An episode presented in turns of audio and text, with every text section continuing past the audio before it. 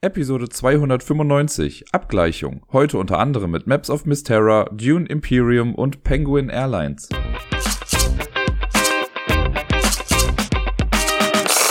Guten Tag alle zusammen. Hier ist der Dirk mit der neuesten Episode vom Ablagestapel. Letzte Woche ist in der Tat ein bisschen was spielerisch zusammengekommen. Das hat mich sehr, sehr gefreut und spielerisch und ludografisch sehr erfüllt. Und ich möchte euch natürlich wie immer daran teilhaben lassen. Und deswegen springen wir doch einfach mal rein in die Spiele, die ich letzte Woche so gespielt habe. Und den Anfang macht ein Spiel, das ich jetzt äh, im Rahmen des Ablagestapel 10 Kampfes, der immer noch läuft, es war wohl doch eine sehr wie soll ich sagen, sehr, sehr optimistische Prophezeiung, dass wir das Ganze noch 2023 zu Ende bekommen. Im Leben nicht, Leute. Ich bin froh, wenn wir es bis Sommer durch haben. Äh, aber ja, ein Spiel, was wir da äh, zuhauf gespielt haben, und ich glaube auch immer noch spielen, ich weiß gar nicht, wie viele Partien da jetzt noch ausstehen, ist auf jeden Fall Knarr. Knarr, äh, so wie die Knarre, aber ohne E hinten, ist ein nettes kleines Kartenspiel, das mir persönlich sehr gefällt, auch wenn es ja so ein Hit or Miss manchmal ist. Es gibt Partien, wo ich denke, es läuft alles 1A, und es gibt Partien, wo ich mir denke, ich habe dieses Spiel einfach nicht verstanden und weiß nicht, was ich noch tun kann. Bei Knarr, äh, es ist so ein Wikinger-Setting, aber eigentlich ist es ganz egal. Äh, es ist ein kleines Wettrennenspiel, könnte man sagen. Denn wer zuerst 40 Punkte hat, gewinnt das Spiel oder löst das Spielende aus. Aber danach passiert auch nicht mehr viel. Also mit 40 Punkten wird die Runde noch zu Ende gespielt oder 40 oder mehr. Und dann guckt man einfach, wer hat die meisten Punkte und gewinnt das Ganze. Ich finde 40 Punkte klingt gar nicht so viel. Aber anfangs kriegt man sehr spärlich nur Punkte irgendwie zugeschmissen und erst gegen Ende kann das Ganze dann so ein bisschen an Fahrt aufnehmen.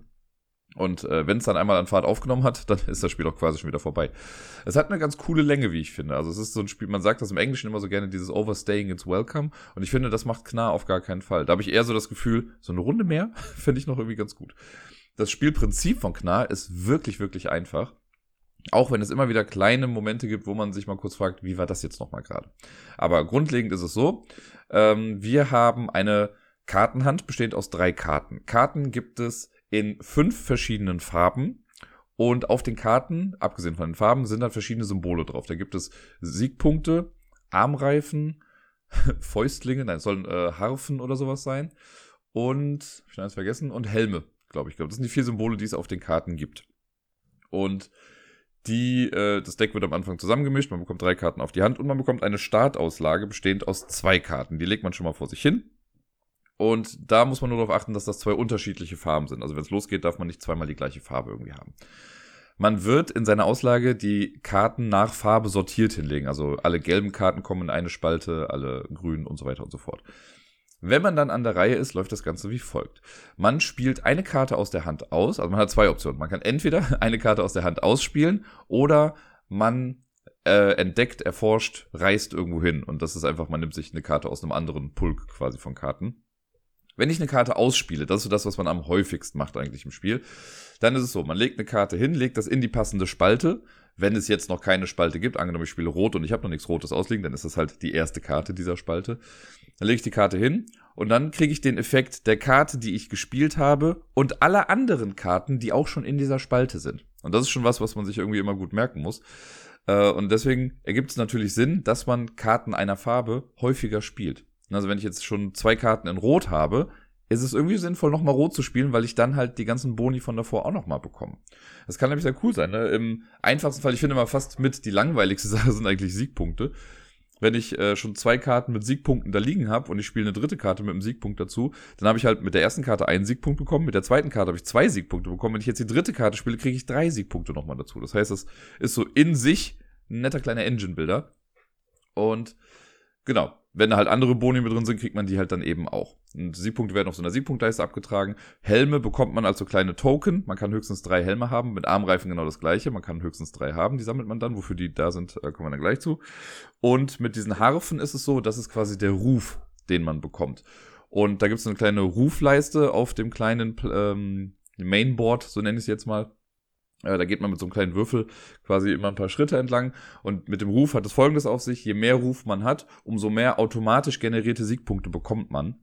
Äh, das fängt dann damit an, dass man zu Beginn des Zuges dann direkt einen Siegpunkt bekommt. Wenn man ein bisschen weiter ist, bekommt man zwei, dann bekommt man drei. Und wenn man es bis ganz ans Ende schafft, kriegt man sogar bis zu fünf Siegpunkte direkt zu Beginn des Zuges einfach so geschenkt, weil man den Ruf so outgemaxt hat. Genau, wenn man das gemacht hat, dann kriegt man danach wieder eine Karte auf die Hand. Wir haben eine Kartenhand von drei, wir haben eine ausgespielt, also haben wir jetzt zwei, wir ziehen wieder eine nach. man hat auf den ersten Blick gesehen keine Auswahl, welche Karte man nimmt. Es liegen fünf Karten auch aus und da ist es ein bisschen tricky. Es gibt für jede Farbe einen Kartenslot. Das heißt aber nicht, dass im grünen Kartenslot jetzt auch grüne Karten liegen, sondern die sind einfach nur so gelabelt. Also es gibt einen grünen Kartenslot und da kann aber irgendeine Karte drin sein. Es könnte auch blau sein zum Beispiel. Heißt einfach nur, wenn ich eine grüne Karte in meiner Auslage gespielt habe, dann bekomme ich die Karte, die in dem Mainboard in der grünen Auslage jetzt quasi liegt. Eigentlich sinnvoll, aber man muss es trotzdem so ein kleines bisschen sich ins Gedächtnis rufen. Man kann das aber auch umgehen. Wenn man jetzt, also angenommen, ich spiele die grüne Karte, weil grün bei mir gerade voll gut ist, aber im grünen Slot liegt eine gelbe Karte und mit gelb kann ich gar nichts anfangen, aber im lila Slot liegt vielleicht eine grüne Karte, dann kann ich einen Helm ausgeben, das sind Rekrutierungsmarker, so heißen die. Dann darf ich einen Helm ausgeben, um mir irgendeine der Karten zu nehmen. Dafür sind die Helme gut. Die sind auch für was anderes gut, aber dafür äh, ist also schon mal eine sehr sinnvolle Nutzung auf jeden Fall vorgesehen für die. Dann nehme ich die Karte wieder auf die Hand und die nächste Person ist an der Reihe. Ich kann aber noch in meinem Zug handeln. Handeln heißt, ich kann Armreifen ausgeben. Davon kann ich auch bis zu drei haben. Und da kommen dann diese ähm, Orte mit ins Spiel, die man erforschen kann. Vielleicht ziehe ich das nochmal kurz vor. Bei denen ist so, ich kann anstelle einer normalen Wikinger-Karte äh, auszuspielen, kann ich halt auch sagen, ich möchte erforschen. Und um das zu tun, muss ich Karten aus meiner Auslage abgeben. Auf jeder Karte, es gibt diese in, in einfach und in fortgeschritten, sage ich jetzt mal so, Orte, die man entdecken kann. Da steht dann oben links immer drauf, welche Karten man weggeben muss. Das kann sowas sein wie, gebe drei unterschiedliche Karten aus oder vier unterschiedliche Karten oder drei gleiche oder spezifiziert drei gelbe, zwei blaue oder vier rote und ein grüner oder sowas halt. Und die Karten muss man dann in der Auslage haben und abgeben. Man kann aber Teile davon auch ersetzen durch Rekrutierungsmarker. Das heißt, wenn ich jetzt sowas habe, wie ich sag mal zwei grüne, zwei blaue und ich habe drei Rekrutierungsmarker, dann reicht es auch, wenn ich eine blaue abgebe. Ne, dann hab, kann ich die anderen drei Karten durch Rekrutierungsmarker ersetzen. Die Karte, diese Erforschungskarte, nehme ich dann. Oben rechts stehen nochmal ein paar Bonus-Items drauf, die ich dann bekomme. Das können wieder Siegpunkte sein, Rekrutierungsmarker, Armreifen oder auch äh, Rufdinger. Das kann es alles sein. Manchmal bekommt man auch irgendwie eine Extrakarte oder so. Die kommt einfach direkt in die Auslage rein. Und diesen Ort nehme ich dann und leg den, äh, wo legt man den hin? Ich glaube, über das eigene Playerboard, das man so vor sich hat. Und da baut man quasi, das ist ein bisschen schwer zu erklären, aber am unteren Rand jeder Erforschungskarte sind so drei Streifen, sage ich mal, drauf. Und auf dem Playerboard sind die oben. Das heißt, wenn man das jetzt anlegt, dann baut man quasi einen also visuelle drei Streifen, die immer länger werden. So. Und da kommt dieser Handel ins Spiel. Das kann man nämlich immer zum Ende des Zuges dann auch machen, egal ob ich jetzt erforscht habe oder eine Karte ausgespielt habe. Dann kann ich Armreifen ausgeben, um zu handeln. Und das ist auch was, was man erst noch sich äh, ins Gedächtnis rufen muss immer wieder. Wenn ich einen Armreif ausgebe, dann darf ich mit der ganz linken äh, Spalte dieser Handelsauslage, sage ich mal, äh, interagieren und bekomme alles, was da zu sehen ist. Wenn ich zwei ausgebe, zwei Armreifen, dann darf ich die erste und die zweite nehmen. Und wenn ich drei ausgebe, dann bekomme ich aus allen drei Spalten quasi alles. Ich kann mir das nicht aussuchen. Also ich kann nicht sagen, ich gebe nur einen Armreifen und nehme dann die mittlere Spalte, weil die ist meistens nämlich mit am tastiesten, sondern ich muss dann schon zwei Armreifen ausgeben, um überhaupt bis zur mittleren zu kommen.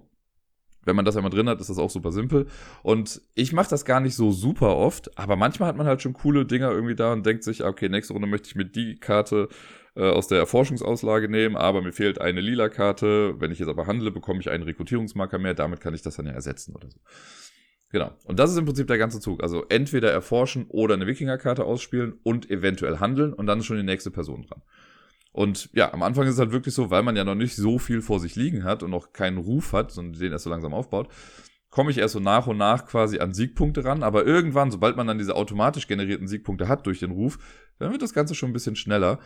Und ja, irgendwann hat dann jemand zwei oder drei automatisch generierte Siegpunkte. Und sobald jemand circa 30 Punkte hat, dauert es nicht mehr lange. Denn diese weit entfernteren Orte, die fortgeschrittenen Orte zum Erkunden, geben stellenweise auch sieben, acht oder neun Siegpunkte sogar. Und damit hat sich das Ganze dann relativ schnell erledigt. Deswegen meine ich, es ist dann auf einmal irgendwann vorbei und man denkt so, hey, aber ich war doch noch gar nicht fertig. Ich fand's, äh, also ich, mir macht das online echt viel Spaß. Es hat am Tisch auch Spaß gemacht. Das online ist halt ein bisschen simpler, weil halt vieles automatisch irgendwie abläuft. Ich finde in der Farbgestaltung hätten sie sich ein bisschen, ich weiß, es ist halt ein bisschen schwierig zu sagen. Ne? Die Karten haben eben diese Hauptfarben, sage ich mal. Ne? Es gibt lila, rot, blau, gelb und grün. Das ist auch okay, das kann man gut unterscheiden. Die haben auch Symbole für Leute, die jetzt Farben nicht so gut sehen können oder gar nicht sehen können. Und die Farben der Mitspielenden allerdings, und das sind halt auch die, die Player-Token, die sich dann so bewegen, die sind halt schwarz, weiß, dunkelbraun und hellbraun. Das ist, war mal so ein bisschen schwierig, da muss man dann auch erst einmal drauf kommen, dass dann die Schiffe, also die Playerboards, die man vor sich hat, die repräsentieren dann auch diese Farbe irgendwie. Und da haben wir ein kleines bisschen mit gestrauchelt am Anfang.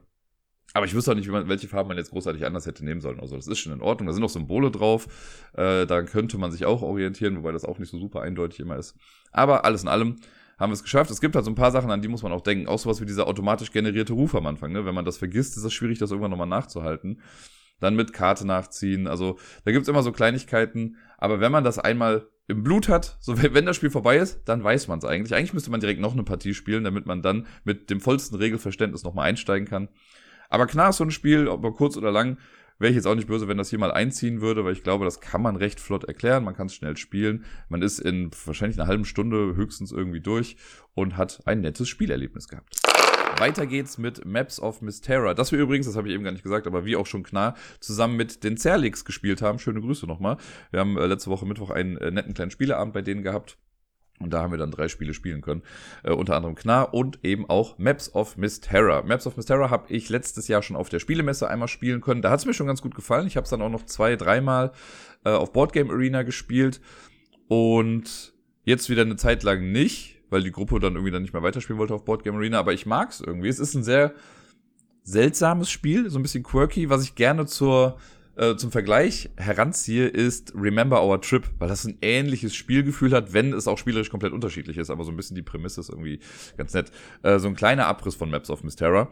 Da äh, ist es wie folgt. Wir haben, ähm, also wir sind Entdeckende, die auf eine Insel kommen und die äh, kartieren sollen oder kartografieren sollen. Ich, in der Regel steht kartieren, ich benutze das jetzt einfach mal. Und wir sind aber gar nicht so genau. Jeder von uns hat vor sich so ein Pergament äh, Block Papier, wie auch immer, das ist das eigene Playerboard. Und in der Mitte gibt es die Insel. Und auf der Insel, in der Mitte, bewegen wir uns mit einer Figur quasi umher und versuchen quasi Sachen zu entdecken. Und auf unserem eigenen Playerboard, auf diesem Pergament, da kartieren wir das Ganze. Da legen wir quasi hin, wie die Insel so aussieht. Aber das muss gar nicht alles stimmen. Das ist nämlich oft so wie in der Schule. Hauptsache, man hat irgendwas da stehen. Ob das jetzt stimmt, ist äh, nämlich egal. Das kann ich schon mal vorwegnehmen. Am Ende ist es so, man kriegt nämlich Punkte. Immer zwei Punkte für jedes Feld, das mit dem Inselboard in der Mitte übereinstimmt. Also wenn das, was ich vor mir liegen habe, komplett richtig wäre, ich glaube, es ist ein 5x5 äh, Raster, diese Insel. Wenn ich jedes Feld richtig hätte, also genau so, wie es in der Mitte dann aussieht, dann hätte ich 50 Punkte. Das wird nicht vorkommen, das kann ich jetzt schon mal spoilen. Für jedes Feld, das ich leer habe, also wenn ich nichts habe, wo ich sage, ich keine Ahnung, was da liegt, ne, ich war dahin in der Ecke nicht, kriege ich einen Punkt abgezogen. Wenn ich aber, angenommen, auf einem Feld auf A1, so nenne ich es jetzt mal, auf A1 ist Wasser und ich habe bei A1 Berg stehen, dann kriege ich einfach nichts. Also es ist kein Pluspunkt, kein Minuspunkt. Ich habe immerhin irgendwas gemacht, nur irgendwas habe ich mir dabei schon gedacht, aber ist halt nicht richtig. Aber kriegt man halt keinen Pluspunkt dafür. Das ist schon ganz lustig. Deswegen, wir hatten eine kleine Diskussion darüber, dass das ein bisschen wie in der Schule ist, mit äh, ja einfach mal was hinschreiben, ist besser als gar nichts da zu stehen, äh, da stehen zu haben. Und ja, wenn man an der Reihe ist bei Maps of Mystera, dann ist es so, man macht quasi zwei Züge hintereinander, so wird das gesagt, zwei Halbtage. Und dann ist die nächste Person dran. Und ein Zug besteht immer daraus, dass man sich zunächst bewegen darf. Man muss sich nicht bewegen, aber man darf sich bewegen. Danach hat man die Wahl zwischen kartieren oder in äh, beanspruchen oder so oder in Besitz nehmen. Ich weiß nicht mehr genau, wie da die äh, Betitelung dieser Aktion war. Und das war es dann im Prinzip schon. Ganz streng genommen gibt es noch einen dritten Schritt dazwischen, äh, nämlich eine Karte aus der Auslage nehmen. Wir haben nämlich keine Handkarten oder sonst irgendwas dem Spiel, sondern es gibt quasi eine Auslage an Domino-Karten. So könnte man es vielleicht nennen. Das sind immer, äh, es gibt vier verschiedene Landschaftsarten und auf diesen Karten, die in der Auslage liegen, das sind immer fünf Stück, die da liegen, sind immer zwei Landschaftsarten zusammen auf eine so eine Art Domino-Karte drauf. Es kann auch das gleiche sein, also es gibt auch Wald-Wald oder es gibt Wald-Berg, Wald-Wasser oder Wald-Wüste und das Ganze in allen möglichen Kombinationen. Je nach Anzahl der Mitspielenden müssen dann auch Karten mal aussortiert werden. Wir waren jetzt zu viert, deswegen konnten wir einfach alles so lassen. Das war auch ziemlich gut. Und dann geht das Ganze los. Der aller, allererste Move, den man macht, man muss ja immer mit einer Bewegung anfangen und wenn man das Spiel anfängt, ist die erste Bewegung immer, man muss auf ein Strandfeld kommen. Man kommt quasi zur Insel an und dann kann es losgehen. Man kann sich aber eins der fünf Strandfelder aussuchen dann setzt man sich hin und man kann dann anschließend, wenn man sich bewegt hat, immer an einem angrenzenden Feld oder auf dem Feld, auf dem man gerade steht, was beim Strand nicht geht, weil der wird immer leer sein, aber auf einem dieser 5x5 Felder kann man entweder ausgehen von dem Feld, auf dem man steht, oder eins, was direkt orthogonal angrenzend ist. Suche ich mir jetzt ein Plättchen oder ein so eine Domino-Karte aus, die in der Auslage liegt. Die platziere ich dann auf meinem Board, also nicht auf der Hauptinsel, sondern auf meinem Board an die Stelle, an der ich gerade bin oder die ich sehen kann. Und da ist auch wichtig, dass nur eins dieser Dominofelder quasi in diesem Bereich sein muss. Das ist ein bisschen schwer, das jetzt im Podcast zu visualisieren, aber vielleicht versteht ihr, was ich meine. Ne? Also es ist ja, sind ja, so ein Dominoteil deckt ja zwei Felder ab, die quasi zueinander angrenzend sind. Und nur eines davon muss in meinem Sichtbereich sein. Die können auch beide drin sein, das ist auch kein Thema, aber es muss theoretisch nur eins drin sein. So, das platziere ich jetzt bei mir auf dem Board. Das, was ich bei mir platziere, hat dann aber wieder Auswirkungen auf das Hauptboard, wo sich auch die Figuren bewegen. Da ist es nämlich so, es gibt für jedes Feld quasi ein, ein Plättchen, oder es gibt mehrere Plättchen, aber angenommen, ich setze jetzt dahin Wald, Wasser. So, dann gucke ich, wo habe ich das bei mir auf meinem Board platziert und auf dem Hauptboard lege ich jetzt auch da Wald und Wasser hin, allerdings auf der unbestätigten Seite. Da ist dann so ein bisschen Nebel noch mit drauf. Die lege ich dann dahin, so dass das es quasi repräsentiert.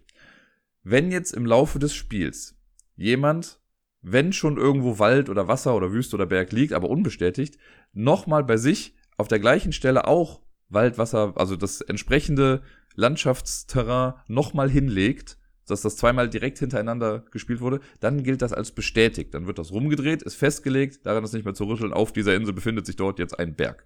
Was narrativ natürlich sehr lustig sein kann, weil wir das stellenweise so hatten mit, also wenn man sich das vorstellt, ne, man geht über eine Insel, läuft über eine unbestätigte Steppe, also ich habe immer Wüste gesagt, das ist Steppe, und dann stellt sich raus, ach nee, war Wasser oder war ein Berg. Und dann sagt er, das ist ein Berg. Nee, es ist Wasser. Und dann irgendwann stellt sich raus, es war ein Wald. Also wie genau das thematisch zusammenhängen soll, weiß man nicht. Vielleicht äh, ist das einfach so eine Nacherzählung und wir kommen einfach nicht mehr so ganz drauf klar. Wie dem auch sei.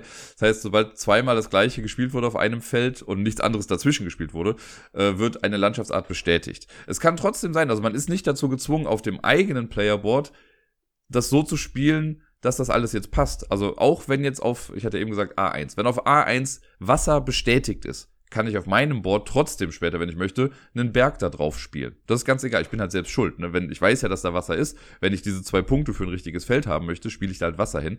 Aber man bekommt zu Beginn auch so zwei Vermutungskarten, so heißt das. Und die möchte man auch erfüllen. Das sind so Endwertungskarten, die sich nur auf das eigene Playerboard beziehen und nicht auf die Insel. Und da kann ich natürlich sagen, ja gut, mein Auftraggeber möchte einfach viele Berge entdecken, dann haue ich doch einfach mal auf die Karte viele Berge. Ob das jetzt stimmt, ist ja ganz egal, aber damit kann man halt auch ganz gut Punkte machen. Nun, das ist so das eine, was man quasi macht. Ne? Also man bewegt sich um bis zu ein Feld angrenzend und äh, nimmt dann eine Karte aus der Auslage und setzt die dann quasi bei sich ein, um dann das Hauptboard zu verändern und halt eventuell auch die eigenen Vermutungskarten zu erfüllen später. Das Ganze macht man zweimal. Es gibt aber noch eine andere Alternative. Ich kann auch sagen, ich äh, bewege mich oder bewege mich halt auch nicht, je nachdem. Nimm dann eine Karte aus der Auslage und leg die direkt auf den Ablagestapel und setze dann einen Anspruchsmarker auf die Region, in der ich gerade bin. Region ist relativ selbsterklärend, das sind zusammenhängende Plättchen, also orthogonal angrenzende Plättchen, die alle die gleiche Landschaftsart haben und das zählt dann als eine Region. Also wenn ich drei Waldplättchen nebeneinander habe, dann ist das eine drei Felder große Waldregion. Und da kann ich dann so einen kleinen Marker reinsetzen.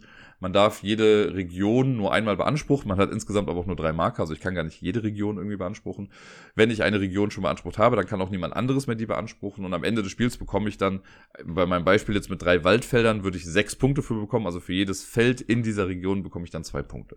Das heißt, man möchte in möglichst große zusammenhängende Gebiete, möchte man so einen Marker reinsetzen was ganz äh, gut helfen kann, weil vielleicht arbeitet jemand für die eigene Vermutungskarte darauf hin, dass man viele Wasserfelder zusammen hat oder so, damit es da Punkte gibt, aber man kann selber sich halt reinsneaken und dann sagen, hier, ich setze einen Anspruchsmarker rein. Das geht auch nur, wenn die, also wenn das Feld, auf dem ich stehe, schon bestätigt wurde auf der Hauptinsel.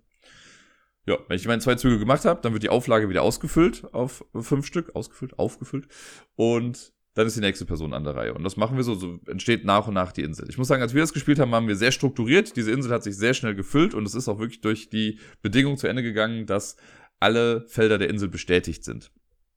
Ähm, es gibt noch zwei andere Möglichkeiten, wie das, wie das Spielende ausgelöst werden kann. Entweder jemand schafft es, das eigene Playerboard komplett zu befüllen oder der Stapel mit den Vermutungskarten ist alle. Das, keine Ahnung, habe ich noch nie gesehen, aber könnte theoretisch passieren. Genau. Und wenn das dann passiert ist, dann gibt es die Endwertung. Und das ist im Prinzip das, was ich schon eben gesagt habe. Nur zwei Punkte pro Feld, das mit meinem, also von meinem eigenen Tableau aus mit dem Hauptinselding übereinstimmt. Für jedes Feld, das nicht übereinstimmt, kriege ich einfach nichts. Und für jedes Feld, das ich leer habe, kriege ich einen Minuspunkt. Und dann wertet man noch die beiden Vermutungskarten und man kriegt Punkte für diese Besitzmarker, die man verteilt hat, eventuell. Und wer dann die meisten Punkte hat, gewinnt das Ganze. Es ist halt, also wie, wie ich ja gesagt habe schon, das ne, ist einfach sehr lustig, wenn man sich das vorstellt, so wie man dann erzählt, ja, da bin ich über den Berg gelaufen, sagt dann, hä, Berg, da war doch Wasser und naja, dann bestätigt man das und sagt, ach ja, nee, stimmt, da war wirklich ein Berg. Und ja, es gibt verschiedene Approaches. Man weiß ja nie so ganz genau, was die anderen jetzt für Endwertungskarten haben. Das heißt, manchmal, also ich habe auch dann stellenweise Sachen gelegt. Also meine, eine meiner Vermutungskarten wollte halt zum Beispiel nicht, dass große Regionen entstehen. Weil ich habe für jede Zone oder für jedes Gebiet, das nur aus einem Feld besteht, habe ich halt Punkte bekommen quasi. Das heißt, ich wollte viele kleine Regionen haben. Und mich hat's dann immer genervt, wenn dann irgendwie der Stefan angefangen hat, äh, drei, also so eine große Waldregion irgendwie zu bauen. Und ich dachte, das bringt mir doch nichts. Aber dann habe ich halt auf meinem Board das einfach anders gemacht. Ne? Mag sein, dass er da seinen Wald auf der Insel gefunden hat, aber ich sag meinem Auftraggeber, nee, da war Wasser und kein Wald. Und so hat halt jeder irgendwie versucht, seine Sachen dann zusammenzubekommen. Ähm, wie gesagt, das ist sehr quirky irgendwie, das ganze Spiel. Und es gibt, das wird noch ein bisschen komplizierter gemacht, weil jede Landschaftsart hat nochmal eine besondere Fähigkeit, wenn man draufsteht. Und das muss man auch erst nochmal sich ein bisschen äh, vor Augen führen. Das einfachste ist wahrscheinlich der Wald. Wenn ich im Wald stehe, sehe ich die Insel nicht mehr. Deswegen kann ich im Wald nicht kartieren. Ne, wenn, ich auf dem, wenn ich auf ein Feld draufgehe, wo Wald ist, dann darf ich danach, muss ich zwar immer noch ein Plättchen nehmen, also ein Domino-Ding, aber ich muss einfach weglegen. Weil ich darf es nicht auf meine Insel legen, ich sehe halt nichts. Das ist so der einzige Negativeffekt irgendwie. Und damit kann man auch Teile der Insel so ein bisschen abschirmen. Es gibt in der Regel auch den Sonderfall, dass es ganz theoretisch sein kann, je nachdem wie die Plättchen liegen, auf der Hauptinsel, dass man bestimmte Bereiche gar nicht mehr kartieren kann, weil ich da nicht hinkomme, ne? weil ich da auf einem Waldgebiet stehen müsste quasi, um das zu machen und das geht dann eben nicht. Ähm, dann gibt es das Wasser. Wenn ich auf Wasser stehe, Wasser ist ja immer im Fluss, deswegen kann ich damit die Auslage ein bisschen manipulieren. Ich weiß nicht, ob das deswegen so ist, aber äh, wenn ich auf dem Fluss stehe, darf ich mir, bevor ich mir so ein Domino-Ding rausnehme, kann ich eins weglegen und ein neues aufdecken, um halt ein kleines bisschen mehr Auswahl zu haben. Wenn ich auf der Steppe stehe, dann darf ich äh, noch einen Schritt weiter gehen und das chaint auch. Also ich kann auch sagen, ich gehe von Steppe zu Steppe zu Steppe zu Steppe auf Berg zum Beispiel. Und dann haben wir noch den Berg. Wenn ich auf dem Berg stehe, dann darf ich ein Feld weiter wegkartieren. Weil ich oben bin, sehe ich ein bisschen weiter und dann kann ich halt, nicht, muss ich nicht direkt orthogonal angrenzen zu meinem Feld das nur machen, sondern darf ein Feld weiter quasi noch gehen. Nicht diagonal, aber quasi in orthogonaler Richtung ein Feld mehr, um dann zu kartieren. Das sind auch noch so ein paar Sonderdinge, aber ich glaube, damit hat sich das eigentlich schon. Das ist das ganze Spiel. Es ist, also man baut halt sein eigenes Tableau vor sich hin, versucht diese Karte hinzubekommen, die im besten Fall übereinstimmt mit dem, was in der Mitte ist. Und natürlich ist es der, der beste Fall, wenn ich eine Karte kartiere, die genauso ist wie die in der Mitte, aber wenn in der Inselmitte halt genau das ist, was ich für meine Vermutungskarten brauche, dann ist halt das Optimalste, aber das wird nicht vorkommen. Also es wird immer mal wieder Felder geben, die man nicht gleich hat. Und das ist ja nicht so schlimm. Da kriegt man halt einfach keine Plus- und keine Minuspunkte für, es ist ziemlich neutral. Ja, und wer dann die meisten Punkte hat, gewinnt das Ganze. Man kann das Ganze noch mit einer halbwegs erweiterten Regel noch spielen. Man hat so eine kleine Player-Karte vor sich, wo nochmal alle Punkte irgendwie drauf sind. Die kann man rumdrehen. Da gibt's auch eine Extrawertung. Und dann kriegt man für jede Zeile oder Spalte, die ich auf meinem Pergament habe, ähm, die vollständig gefüllt ist und zwar auch vollständig identisch zum Inselboard, bekomme ich auch nochmal jeweils, glaube drei Punkte oder sowas dann dafür. Das kann man noch mit dazu spielen, das haben wir jetzt in der ersten Partie nicht gemacht. Also die Zerlix haben zum ersten Mal gespielt, deswegen, und Sarai hat das, glaube ich, auch noch nicht mitgespielt. Äh, deswegen haben wir das mal rausgelassen, aber das könnte man für Advanced Players noch mitnehmen. Ob man das jetzt braucht, weiß ich nicht zwingend, weil ich finde, es ist so schon fordernd genug, da irgendwie den Überblick zu behalten. Mir macht's Spaß, einfach weil es auch irgendwie so ein bisschen was anderes ist. Äh, ich kann auch verstehen, wenn Leute sagen, nee, ist irgendwie so ein bisschen zu viel Aufwand oder finden es irgendwie nicht so gut, aber alles in allem hat mir das eine ganze Menge Spaß gemacht und ich war froh, das nochmal physisch äh, zu spielen. Vielleicht äh, hat es jetzt aufgrund von meiner Erklärung auch jemand äh, hier gedacht, so von wegen, ah, das klingt doch ganz nett, ich probiere es mal aus. Wie gesagt, man kann es auf Boardgame Arena auch mal testen. Da ist die Implementierung soweit auch ganz gut, ein bisschen mit dem Handling hier und da schwierig, aber da kann man schon mal so einen ersten Eindruck dafür gewinnen. Und äh, ja, wenn es dann gefällt, kann man sich das Ganze dann auch einfach holen. Verrückt. Das dritte und letzte Spiel an diesem Abend war Pirate Tales, ein nettes kleines Push Your Luck Spiel, das äh, ich so noch nicht kannte. Ich habe das hier und da mal irgendwie schon auf Instagram gesehen, da haben das ein paar Leute gespielt und äh, für Sarai und mich war es jetzt auch das erste Mal, dass wir es gespielt haben. Wir mussten am Ende ein bisschen auf die Tube drücken, wie so oft, wenn wir da den Spielabend haben, ging es dann am Ende um die Zugzeiten und sowas. Und während ich dann schon fertig war, habe ich mich schon angezogen, da haben die anderen aber noch gespielt und äh, wir haben es noch zu Ende bekommen und schnell noch die Punkte irgendwie gerechnet, aber war da ein bisschen kurz vor knapp. Pirate Tales ist ja, wie gesagt, ein Push-Your-Luck-Spiel äh, mit Würfelmanipulation könnte man es jetzt vielleicht nennen. Oder man baut sich so einen kleinen Würfelpool zusammen. Ich werde das jetzt ein bisschen grob zusammenfassen, weil ich auch gar nicht mehr alle Details genau im Kopf habe. Im Prinzip ist es so, wir haben äh, so kleine Schiffe und wir versuchen einfach mit diesen Schiffen so weit wie möglich zu kommen. Da gibt es so eine Player-Mat, also das ist echt ganz cool gemacht, so eine Neopren-Mat irgendwie, die man auslegen kann. Und da sind so verschiedene Schritte, die man mit Schiffen abgehen kann. Und je weiter ich mit meinem Schiff komme, desto besser, weil ich dann näher am Ziel bin. Aber desto mehr Karten muss ich auch quasi immer aufdecken. Das ist nämlich so, wenn das Spiel jetzt anfängt, dann deckt man von so einem Kartenstapel nach und nach Karten auf. Und auf diesen Karten ist ein Schwierigkeitsgrad angegeben. Das kann von eins bis drei quasi was sein. Und ich kann nach jeder Karte quasi sagen, ich höre auf. Das letzte Ding ist dann immer eine Insel, die man sozusagen erreicht. Und da gibt es äh, Dreier-Inseln, Fünfer-Inseln und Siebener-Inseln, glaube ich, waren es. Und am Anfang hat man noch nicht so viel Schissel. Man hat die schlechtesten Würfel. Man hat fünf Standardwürfel, die nur zwei Erfolge drauf haben und der Rest ist blank. Äh, deswegen muss man halt gucken, wie man das irgendwie hinbekommt. Man hat so ein paar Handkarten am Anfang auch. Und es ist dann so, angenommen, ich mache jetzt nur eine Karte, da ist eine 2 drauf und danach lege ich die Insel mit der 3 hin. Dann ist das so ein bisschen Push-Your-Luck-Spiel. Ich, was ich dann machen muss, ist, ich nehme meine Würfel, würfel die einmal und versuche die Sachen zu erfüllen. Erstmal so ganz einfach. Wenn ich dann zum Beispiel, man muss die auch in der Reihenfolge erfüllen. Das heißt, ich muss erst, wenn ich jetzt zum Beispiel drei Erfolge habe, kann ich nicht sagen, ja, das sind noch die drei für die Hauptinsel am Ende. Nee, ich muss erst die zwei, äh, diese Zweierkarte erfüllen. Das heißt, zwei, wenn ich drei Erfolge habe, lege ich zwei auf diese Insel und dann habe ich nur noch einen. Das reicht natürlich nicht für den Rest. Was man dann machen kann, ist, man darf einen Würfel zur Seite legen, der ist dann für diese Runde raus. Und ich darf die anderen beliebig nochmal neu würfeln, also noch einmal. Den einen Erfolg lasse ich dann natürlich, sondern ich würfel nur den einen, um in der, äh, im besten Fall dann noch irgendwie einen Erfolg zu bekommen. Dann hätte ich aber nur zwei Erfolge, mir fehlt aber noch ein dritter und ich habe gar keine Würfel mehr, weil ich hatte ja nur fünf. Da kommen jetzt die Handkarten ins Spiel. Handkarten sind quasi auch diese Schwierigkeitsgradskarten, die man nach und nach aufdeckt. Die haben nämlich noch ein paar Sondereffekte. Zum einen stehen oben rechts immer ein paar Boni drauf, die man noch bekommen kann. Das kann ein extra Würfel sein. Das heißt, ich spiele die Karte aus, bekomme einen Würfel aus dem Pool, darf den direkt würfeln und vielleicht ist es ein Erfolg. Yay, geschafft. Wunderbar. Es kann aber auch einfach genutzt werden, um zur Schwierigkeit hinzuzufügen, beziehungsweise um ein Schwierigkeitslevel zu erreichen. Denn äh, auf den Karten ist entweder immer einer oder zwei Totenköpfe drauf. Wenn ich also schon zwei Erfolge habe und mir fehlt nur noch einer, kann ich auch einfach auf Nummer sicher gehen und ein so eine Karte ausspielen. Da ist noch ein Totenkopf drauf. Yay, ich hab's geschafft, wunderbar. Und davon darf man auch mehrere ausspielen. Es muss aber immer mindestens ein Würfel genutzt worden sein für eine Karte und dann kann man mit Karten noch ergänzen. Äh, das ist im Prinzip eigentlich alles. Später wird das halt nur noch schwieriger dadurch, dass man halt mehr Karten aufdeckt. Und es ist natürlich dann noch schwierig, wenn ihr jetzt denkt, okay, man hat nur fünf Würfel, wenn ich jetzt aber, ich sag mal, fünf, selbst fünf Karten habe mit nur einer Schwierigkeit drauf, also mit dem einer Schwierigkeitsgrad, und dann muss ich eine siebener Insel machen oder so. Das sind insgesamt zwölf. Da komme ich ja mit fünf Würfeln gar nicht mal so weit. Und selbst wenn ich jetzt sage, gut, ich mache mal einen Erfolg und mache den Rest durch Karten, weil ich irgendwie an ganz viele Karten gekommen bin, dann wird das auch nicht hinhauen irgendwie ähm, weil man ja immer einen Würfel braucht. Ich habe nur fünf. Man darf bis zu sieben Würfel haben. Jedes Mal, wenn ich Würfel aus einem Pool bekomme, wenn ich so eine Karte ausspiele, dann behalte ich diesen Würfel auch. Und man kann Würfel upgraden. Es gibt drei verschiedene Würfelarten. Die weißen Würfel, das sind diese Standardwürfel, die quasi viermal Blanks haben und zweimal das Erfolgssymbol. Dann gibt es die roten Würfel. Da weiß ich jetzt schon gar nicht mehr genau, wie die Aufteilung ist, aber da gibt es dann auch einmal, glaube ich, ein Zweier-Totenkopf-Symbol drauf. Also, also zwei Erfolge.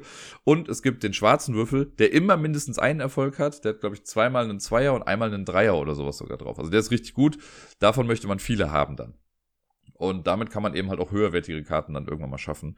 Und dann kriegt man noch Karten und kann das dann alles irgendwie aus, also noch mitigieren, quasi das Würfelglück das Ganze an sich ist schon ganz spaßig. Man muss hier und da mal so ein paar Sachen äh, bemerken. Und wenn man es nicht schafft, also wenn man es nicht schafft, zur Insel zu kommen, dann muss man so eine Kenterkarte ziehen, die in den meisten Fällen einfach was Schlechtes ist. Also dann wird dann gesagt, ja, du musst ein Feld zurückgehen auf dieser Inselleiste oder du darfst nicht neu würfeln oder keine Ahnung. Also irgendwas Schlimmes für den nächsten Zug. Und äh, genau, das macht man dann einmal und danach ist die Kenterkarte aber auch abgegolten und es geht nochmal weiter. Das äh, Spannende oder Mitspannende ist auch dran, die anderen die mitspielen, haben in dem Zug aber auch was zu tun. Also es kann ja sein, ne, wenn ich jetzt irgendwie sechs Karten aufdecken muss, ist das für die anderen theoretisch ja gar nicht so spannend, mir zuzugucken, wie ich da irgendwie würfle und ob ich das schaffe oder nicht. Aber man macht, bevor die Person anfängt, ihre Reise anzutreten, also einen Spielzug zu machen, ähm, nachdem alle Karten aufgedeckt wurden oder gezeigt wurden, wie lang die Reise geht, dürfen die anderen wetten, ob die Person am Zug das schafft oder nicht schafft. Und da ist es dann ich weiß gar nicht mehr genau, wie das war, weil das war so ein Punkt, den ich dann ein bisschen schwieriger fand, sich zu merken. Wenn ich sage, ich schaffe es, und ich schaffe es, kriege ich ja eh den ganzen Shit von meiner Reise irgendwie, dann kriegt man so ein paar Boni. Und wenn du gesagt hast, ich schaffe das, dann kriegst du für deine richtige Prediction irgendwie eine Münze aus dem Vorrat oder so. Wenn ich es geschafft habe, du hast gesagt, ich schaffe es nicht, du vertrauensloses Etwas, dann krieg ich von dir, glaube ich, eine Münze oder du musst eine in den Vorrat abgeben. Genau, weil da fängt schon an, das kann ich mir gar nicht mehr merken, wo das hingeht. Und andersrum, wenn ich, äh, wenn ich, also wenn du gesagt hast, ich schaffe es nicht, und ich schaff's auch wirklich nicht, dann kriegst du, glaube ich, wieder eine Münze aus dem Vorrat. Wenn ich sage, oder wenn ich es nicht geschafft habe und du hast gesagt, ich schaffe es, dann musst du auch wieder eine Münze abgeben. Keine Ahnung. Also irgendwo verschwindet das Geld. Ich weiß nicht mehr ganz genau, wohin es irgendwie ging. Äh, das fand ich ein bisschen schwer zu überblicken. Aber ansonsten ist das Spiel relativ simpel. Also ein bisschen Puschelack. Man kann dann seinen Würfelpool eben upgraden. Man darf auch zum Ende des Zuges dann zwei weiße Würfel gegen einen roten Würfel tauschen oder zwei rote Würfel gegen einen schwarzen Würfel. Und man darf halt auch nur höchstens sieben Würfel haben. Das heißt, in meinem Zug dürfte ich mehr haben. Also ich könnte auch zehn haben, muss dann aber am Ende halt so tauschen, dass ich dann nur noch auf sieben komme. Und ja, das war natürlich dann so mein Ziel, dass ich versuche, so viele schwarze und rote äh, Würfel wie möglich zu bekommen. Ich hatte am Ende dann noch in der Tat keinen weißen Würfel mehr. Und äh, ja, dann guckt man einfach, was passiert. Das Ganze macht man so lange, bis jemand, oder bis, ich glaube, wenn eine Person ans Ende kommt, dann wird die Runde noch zu Ende gespielt. Und dann guckt man einfach, wer das meiste Geld hat. Es gibt so Golddublonen immer mal wieder als ähm, ja, als Preis dafür, dass man was geschafft hat oder eben auch für diese Wetteinsätze. Man kann dann diese Dublonen auch eintauschen gegen kleine blaue Diamanten, die zählen dann wie fünf Dublonen und es gibt so große, fette, rote äh, Diamanten oder Edelsteine, die zählen dann wie zehn Dublonen. Und da guckt man einfach, wer am Ende dann das meiste hat und die Person gewinnt dann Pirate Tales. Wie gesagt, das ist an sich im Kern, glaube ich, ein einfaches Spiel, aber durch diese Sachen mit dem Wetten und wo geht das Geld jetzt wann wie hin und habe ich mir das jetzt schon genommen und wenn man dann eine Karte geschafft hat, kriegt man auch wieder kleine Boni, die man dann noch nehmen muss. Und habe ich jetzt das genommen und ach, ich muss noch tauschen. Da sind so kleine Zwischenschritte drin, die das Ganze nicht ganz so einfach machen. Also ich könnte mir vorstellen, so Leute wie wir jetzt, wir haben es ja dann hinbekommen und da achten dann ja auch alle irgendwie mit am Tisch drauf. Aber wenn jetzt eine Gruppe das spielt, die hin und wieder mal spielt und sich jetzt aber denkt, ah, wir mögen Piraten, wir spielen das jetzt mal. Ich glaube, da sind so ein paar kleine Stellschrauben mit drin, die man einfach gut im Blick haben muss, die das ist ein kleines, für mich ein kleines bisschen über einem Familienspiel irgendwie ansiedeln. In meiner eigenen Kategorisierung jetzt davon. Es gibt ja, glaube ich, also es ist halt schwierig, das ja generell irgendwie einzuordnen, aber ich wüsste zum Beispiel, wenn ich das, keine Ahnung, meine Schwester ist ein gutes Beispiel dafür. Meine Schwester spielt viel, die hat auch Ahnung von Spielen und sowas, aber bis zu einem bestimmten Level. Also super komplexe, schwierige Drei-Stunden-Spiele sind jetzt eher seltener was für sie. Und ich glaube hier, das ist schon am oberen, an der oberen Grenze, würde ich mal sagen, weil es halt eben so viele kleine Zwischenschritte noch irgendwie gibt. Ich glaube, das habe ich jetzt klar genug gemacht. Ansonsten war es ganz gut. Ich würde es auf jeden Fall auch nochmal spielen. Von der Ausstattung her ist das Ding mega. Deswegen kostet es wahrscheinlich auch eine ganze Menge. Das hätte man noch bestimmt ein bisschen günstiger produzieren können. Aber hier spielt das Auge auf jeden Fall mit. Die Illustrationen sind irgendwie echt ganz nett. Das Material ist klasse. Alles fühlt sich irgendwie sehr, sehr wertig an und das macht natürlich auch irgendwie doch auch ein bisschen Spaß dann damit zu spielen. Am Wochenende waren wir seit längerem mal wieder im Place und diesmal mit einer größeren Gruppe. Wir waren nämlich äh, knapp oder gut 20 Menschen und das nicht ohne Grund. Ich werde später bestimmt noch mal ein bisschen mehr darauf eingehen, aber jetzt schon mal in Kurzform. Die äh, liebe ihr kennt sie vielleicht hier und da aus diesem Podcast auch schon, die hatte nämlich Geburtstag am Sonntag und äh, wir haben quasi in ihren Geburtstag reingefeiert. Wir haben angefangen mit einem Spieleabend im Place und sind dann an äh, einen anderen Ort gewechselt und haben da dann quasi reingefeiert. Und genau, wir waren halt eine große Truppe und haben uns dann auf mehrere Tische aufgeteilt und äh, ja, aber an dieser Stelle auch nochmal alles Gute nachträglich. Ich weiß, ich habe dir schon persönlich gratuliert, aber hier auch nochmal in Podcast-Form zu dieser Stelle. Im und sonst so kommt das bestimmt gleich auch nochmal. Ja, äh, und auf jeden Fall haben wir dann halt eben verschiedenste Spiele gespielt und äh, mein erstes Spiel an dem Abend war Kakao. Das äh, habe ich mit ihrer Schwester plus Anhang gespielt, mit einer ihrer Schwester plus Anhang. Und äh, Kakao ist ja so ein Spiel, wenn man das sieht, denkt man unweigerlich immer so ein bisschen an Carcassonne, weil es ist ein Plättchenlegespiel. Man hat quadratische Plättchen, die man so nach und nach auslegt, um eine Landschaft zu bilden. Auf diesen Plättchen sind auch Miepel abgebildet. Nur das Spiel an sich ist dann eigentlich ein komplett anderes. Das ist eigentlich so eine Art Worker-Placement-Spiel, könnte man fast schon sagen. Und ich finde es immer wieder ganz nett. Ich spiele das super gerne so zwischendurch. Aber das ist auch so ein Spiel, wo ich sage, ich brauche es gar nicht so dringend hier, obwohl es sehr grün ist. Also es war ja bei äh, Carcassonne Amazonas so ein bisschen mit der Grund, ich dachte, das ist so schön grün, so einen schön saftigen Grünton und das hat Kakao auch. Von daher, von der Optik her gefällt mir das ganz gut. Äh, vor allen Dingen ist es sehr befriedigend, das zu spielen, wenn man auf die Optik steht, weil das am Ende so ein schönes Schachbrettmuster ergibt. Die Idee, ich werde das jetzt nicht in aller Ausführlichkeit irgendwie besprechen, aber die Idee ist, wir äh, haben so eine Auslage, die besteht erstmal aus zwei Plättchen und wir haben keine Miepel, die wir jetzt als Holzfiguren irgendwo draufsetzen, sondern unsere Miepel sind auch auf so Plättchen drauf und wir haben, jeder hat seinen eigenen Stapel. Es gibt die gleiche Verteilung von Plättchen in jedem Stapel, aber die werden anfangs gemischt und drei hat man davon auf der Hand. Das heißt, wir werden alle im Laufe des Spiels die gleiche, die gleichen Plättchen legen und haben, nur zu unterschiedlichen Zeitpunkten. So, und wenn ich jetzt dran bin, dann muss ich eins meiner drei Plättchen quasi hinlegen und dadurch löse ich Effekte aus. Auf den Kanten dieser Plättchen sind Miepel abgebildet. Einer, also 0 bis 3 sozusagen. Und wenn ich jetzt mein Plättchen irgendwo hinlege, es geht halt darum, dass man im Prinzip Kakaobohnen sammelt, die kann man verkaufen, man muss äh, Wasser finden und man kann äh, Tempel freilegen und sich an der Expedition zu Tempeln beteiligen. Jada, jada, also Geschichten. Wenn ich jetzt, also die Anzahl der Miepel an einem Plättchen äh, gibt an, wie oft ich die dazugehörige Aktion quasi machen darf. Es gibt zum Beispiel die Kakaobohnenfelder, das ist mal als Beispiel. Wenn ich jetzt mein Plättchen so hinlege, dass eine Kante mit zwei Miepeln auf das Kakaofeld zeigt, heißt das, ich bekomme zwei Kakaobohnen, weil ich diese Aktion zweimal machen darf. Hätte ich die drei dahin gelegt, würde ich drei Kakaobohnen bekommen. Es gibt auch ein Doppel-Kakaobohnenfeld, da bekomme ich dann eben die doppelte Menge dann davon. Wenn ich äh, dann an einen Markt dran gehe, ein Markt sagt, ich darf Kakao verkaufen für Beitra äh, Betrag X, also zwei, drei oder vier, Angenommen, ich habe schon fünf Kakaobohnen, mehr als fünf kann man noch nicht haben, und ich lege da jetzt einen Dreier-Miepel an den Dreiermarkt dran, darf ich drei Bohnen für jeweils drei verkaufen. Ich denke, das ist relativ klar. Das meine ich mit Worker Placement. Also ich setze, ich platziere wirklich bewusst die, äh, Plätt, also mein Plättchen, mein Handplättchen so in der Ausrichtung, dass ich bestimmte Aktionen machen kann. Wenn ich an mehrere Felder dran komme, dann darf ich auch jede Aktion davon machen. Und am Anfang hat man nur zwei Aktionsfelder quasi in der Mitte liegen. Und wenn das dann, also das füllt sich dann ja so langsam und immer wenn ähm, durch das Legen eines Plättchens ein Feld geboren wurde, das jetzt zwei Kanten an sich angrenzend hat, die aber noch nicht gefüllt sind, dann wird aus der Auslage das aufgefüllt quasi. Äh, und man hat neue Aktionen. Und so wächst nach und nach dieses ganze Feld. Und es wird halt immer so ein Schachbrettmuster sein, weil man darf immer nur an diese Aktionsfelder anlegen.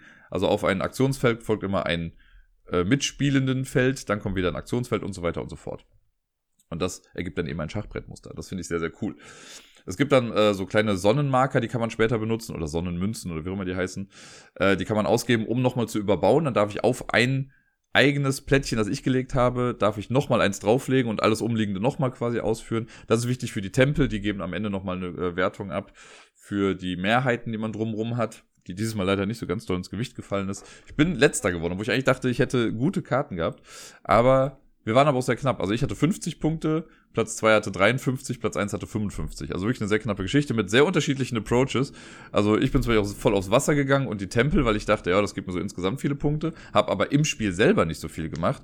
Und äh, die, die gewonnen hat, die Schwester von Sarai, die hat auf das schnelle Geld gesetzt, sage ich mal, und hat dann schnell viele Kakaobohnen verkauft. Was, glaube ich, im Endeffekt halt dann, wie gesagt, auch einfach ein bisschen sinnbringender war, weil sie halt auch gewonnen hat. Ja, und das ist im Prinzip das ganze Spiel. Das heißt, wenn ich dran bin, ich lege ein Plättchen, ich mache die Aktionen, die da sind, lege eventuell noch was Neues hin, mache diese Aktion auch. Wenn übrigens ein Plättchen irgendwo hingelegt wird und jemand anderes hat dadurch auch diese Aktion jetzt bekommen, weil das irgendwo hingelegt wurde, wo er auch schon ein Miepel hinzeigend hat, äh, dann darf er die Aktion auch noch machen. Und danach füllt man die Auslage wieder auf und man zieht sich selber sein drittes Plättchen und man spielt das Ganze einfach so lange, bis alle Plättchen von den Mitspielenden gespielt wurden. Ich denke, das ist verständlich. Und dann zählt man halt die Punkte zusammen. Und das ist, das geht locker von der Hand. Es gibt mittlerweile, glaube ich, sogar zwei Erweiterungen dafür. Die gab es auch im Place, aber die haben wir jetzt nicht gespielt. Ich habe auch noch nicht mit denen gespielt. Keine Ahnung, was die machen. Ich glaube, dadurch werden die Kakaobohnen noch mal ein bisschen interessanter. Ich glaube, man kann aus, ich glaube, einer ist einfach die Schokoladenerweiterung und das andere Diamanten oder so. Ich bin mir nicht mehr ganz sicher. Ich glaube, die Kakaobohnen an sich werden dann noch mal ein bisschen interessanter, weil die sind im Prinzip einfach nur dazu da, um sie zu sammeln und direkt wieder zu verkaufen. Mehr macht man damit nicht. Es gibt auch keinen, also die geben keine Punkte am Ende. Ähm, ich weiß gar nicht, ich glaube, vielleicht sind es noch ein Tiebreaker oder so, aber selbst da bin ich mir gerade nicht mehr ganz so sicher. Diese Sonnenplättchen, davon kann man höchstens drei haben. Wenn man die am Ende auch noch hat, geben die auch einen Punkt pro Plättchen, das man noch nicht ausgegeben hat. Und ja, glaube, das war's alles in allem schon zu Kakao. Es ist ein nettes Spiel, sieht gut aus, kann man locker spielen, ist so im gleichen äh, Weight-Level, sag ich mal, wie Kakao, äh, wie Kakao, genau. Kakao spielt sich wie Kakao, aber auch so ein bisschen wie Carcassonne. Ähm, ich finde es fast sogar noch ein bisschen einfacher zu überblicken als Carcassonne, weil bei Carcassonne muss ja echt oft mal, je nachdem wie groß die Karte dann schon ist, an allen Ecken und Enden irgendwie mal gucken, wo kann ich jetzt noch was machen. Bei Kakao ist das alles ein bisschen zentrierter und äh, fokussierter. Ja, ich glaube, das lasse ich jetzt einfach mal so stehen. Danach haben wir eine flotte Runde Team 3 gespielt. Wir haben es gar nicht ehrlich gesagt bis zum Schluss gespielt. Wir haben nur Level 1 und Level 2 jeweils dreimal gemacht, also so, dass jeder einmal jede Rolle gespielt hat. Äh, und dann haben wir es dann auch gelassen erstmal. Das war so zum Zwischendurch runterkommen einfach mal ganz nett. Äh, von uns dreien, also die, die wir auch Kakao gespielt haben, äh, kannte es einer nicht, der Anhang von Sarahs Schwester, der hatte das noch nicht gespielt. Aber alles in allem, ich mag Team 3 ja super gerne, es war wieder lustig. Also immer wenn man mit neuen Leuten spielt, habe ich immer wieder das Gefühl, okay, man muss sich erstmal auf so eine gemeinsame Sprache irgendwie einigen. Und auch hier war es wieder so, sobald die Augen zu waren, hieß es dann, ja, jetzt nimm das blaue Teil. Und irgendwann muss man dann schauen. Also sehr viele lustige Momente auch, weil man ja irgendwie versucht muss zu erraten. Ich mache auch immer einen Spaß daraus und versuche dann immer noch nebenbei so ein paar Sachen zu kommentieren. Und ich denke, man muss das ja nicht so bierernst nehmen. Äh, aber wir haben so gesehen alles geschafft. Wir haben jetzt aber auch einfach, weil wir es wirklich nur aus Spaß spielen wollten und jetzt nicht auf Teufel komm raus, haben wir auch ohne Timer gespielt, sondern einfach nur zu gucken, äh, dass wir die Sachen bauen, dass wir Spaß dabei haben und nach dem anstrengenden Kakaoanbau ein bisschen wieder runterkommen. Ja, nach Team 3 haben wir dann zwei Gruppen zusammengefügt und waren dann acht Leute insgesamt. Und für acht Leute gibt es ja schon ein paar gute Spiele. Nein, das ist ja nicht Captain Sona, sondern wir haben eine große Runde Sag's mir gespielt. Ein Partyspiel, das ich letztes Jahr auf dem Beeple-Wochenende kennenlernen durfte. Ich habe immer schon mal wieder was davon gehört. Von der englischen Version, die heißt ja Times Up. Ich glaube, mittlerweile heißt sie im Deutschen auch Times Up, aber ist ja auch egal. Ähm, oder heißt die noch Sag's mir? Ich weiß es nicht. Auf jeden Fall, Sag's mir, haben wir gespielt und ich liebe dieses Spiel. Es ist so lustig und so gut und auch dieses Mal hat es mir wieder unfassbar viel Spaß gemacht. Wir haben äh, ganz klischeemäßig äh, Männer gegen Frauen gespielt und es war eine sehr knappe Geschichte. Also die Männer haben gewonnen, aber auch nur mit so gesehen sechs Punkten Unterschied. Äh, es ist ja, es kommt immer insgesamt quasi dann auf 120 Punkte raus und wir hatten 63 und die Mädels hatten 57. Also es war eine sehr knappe Sache. Und ja, äh, für die, die Sagsme nicht kennen, ganz kurzer Abriss. Wir haben Sagsme mit Personen gespielt, das heißt, man hat Karten, auf denen Persönlichkeiten drauf sind. Es gibt so ein bisschen Setup am Anfang, man spielt immer mit 40 Karten. Äh, es gibt viel mehr Karten, aber man nimmt sich halt 40 raus. Verteilt die gleichmäßig erstmal an alle Personen. Das heißt, in unserem Fall hat jeder fünf Karten bekommen und nochmal zwei extra Karten. Und das hat den Grund, ich kann mir dann meine sieben Karten angucken und darf schon mal zwei Leute rausnehmen, von denen ich mir denke, pff, die sind zu schwierig. So, ne, dass man dann fünf gute Karten irgendwie dann hat. Das macht jeder. Ähm, und wenn man dann alle, also wenn alle das gemacht haben, dann werden diese 40 Karten wieder genommen, werden gemischt und dann beginnt eine Person. Und man spielt drei Runden. In der ersten Runde ist es so, man, also wenn es losgeht, es wird eine Sanduhr rumgedreht, die läuft 30 Sekunden in etwa. Äh, dann guckt man sich die Person an und muss die Person erklären. Ne, man muss einfach nur versuchen zu sagen, wer ist diese Person? Die anderen müssen das erraten. Wunderbar. Ist dann ein Punkt. Jede erratene Person ist ein Punkt und dann geht's quasi weiter. Wenn ich aber jetzt, äh, angenommen, ich gucke meine Karte an, will gerade ansetzen zum Erklären oder es dauert ein bisschen und die Zeit läuft ab, dann kommt die Karte oben wieder drauf und der ganze Stapel geht an die nächste Person. Und dann macht die auch weiter mit dieser Person. Und dann dreht natürlich das andere Team dann irgendwie weiter. Und das hat den Vorteil, dass selbst wenn Karten drin sind, die super schwierig zu erraten sind, auf die eigentlich keiner kommt, spätestens nach zweimal erklären, weiß ja dann aber schon die Person, die es schon mal versucht hat zu erklären, welche Karte das ist. Ne, weil angenommen, wir hätten zum Beispiel, keine Ahnung, eins war jetzt Alexander von Humboldt, nehme ich jetzt mal als Beispiel irgendwie. Ne? Ich gucke mir das an, Alexander von Humboldt, kriege ich nicht erklärt. So, weiß ich jetzt gerade also nicht, wie ich das sagen soll, leg's wieder drauf. Danach war dann Sarai dran, die hat's dann erklärt, aber jetzt mal in meinem Beispiel. Ähm, Sie deckt das auf, kommt irgendwie auch nicht zu ran, damit legt die Karte wieder oben drauf. Dann weiß ich ja, mein Teammitglied muss jetzt auch Alexander von Humboldt erklären und ich habe es ja schon gesehen. Das heißt, er guckt die Karte an, ich sage Alexander von Humboldt, alles klar, dann geht's weiter. Das heißt, man bleibt nie lange auf einem Begriff hängen. Das finde ich mega gut bei diesem Spiel. Und das Ganze macht man, bis alle 40 Karten durchgespielt sind. Dann notiert man die Punkte. Alle Karten werden wieder gesammelt, gemischt. Und mit diesen 40 Karten, die wir jetzt aus der ersten Runde schon mal hatten, spielen wir weiter. Super, ich bin gerade einmal an mein Mikro gekommen. Und dann ist aber so, in der zweiten Runde machen wir nicht einfach nur nochmal erklären, sondern man darf nur noch ein Wort sagen. Das heißt, aus der ersten Runde werden halt schon so ein paar Insider geboren und die muss man sich dann abrufen, um dann quasi mit einem Wort auf diese Karte zu kommen. Und das ist halt schon, also echt gut.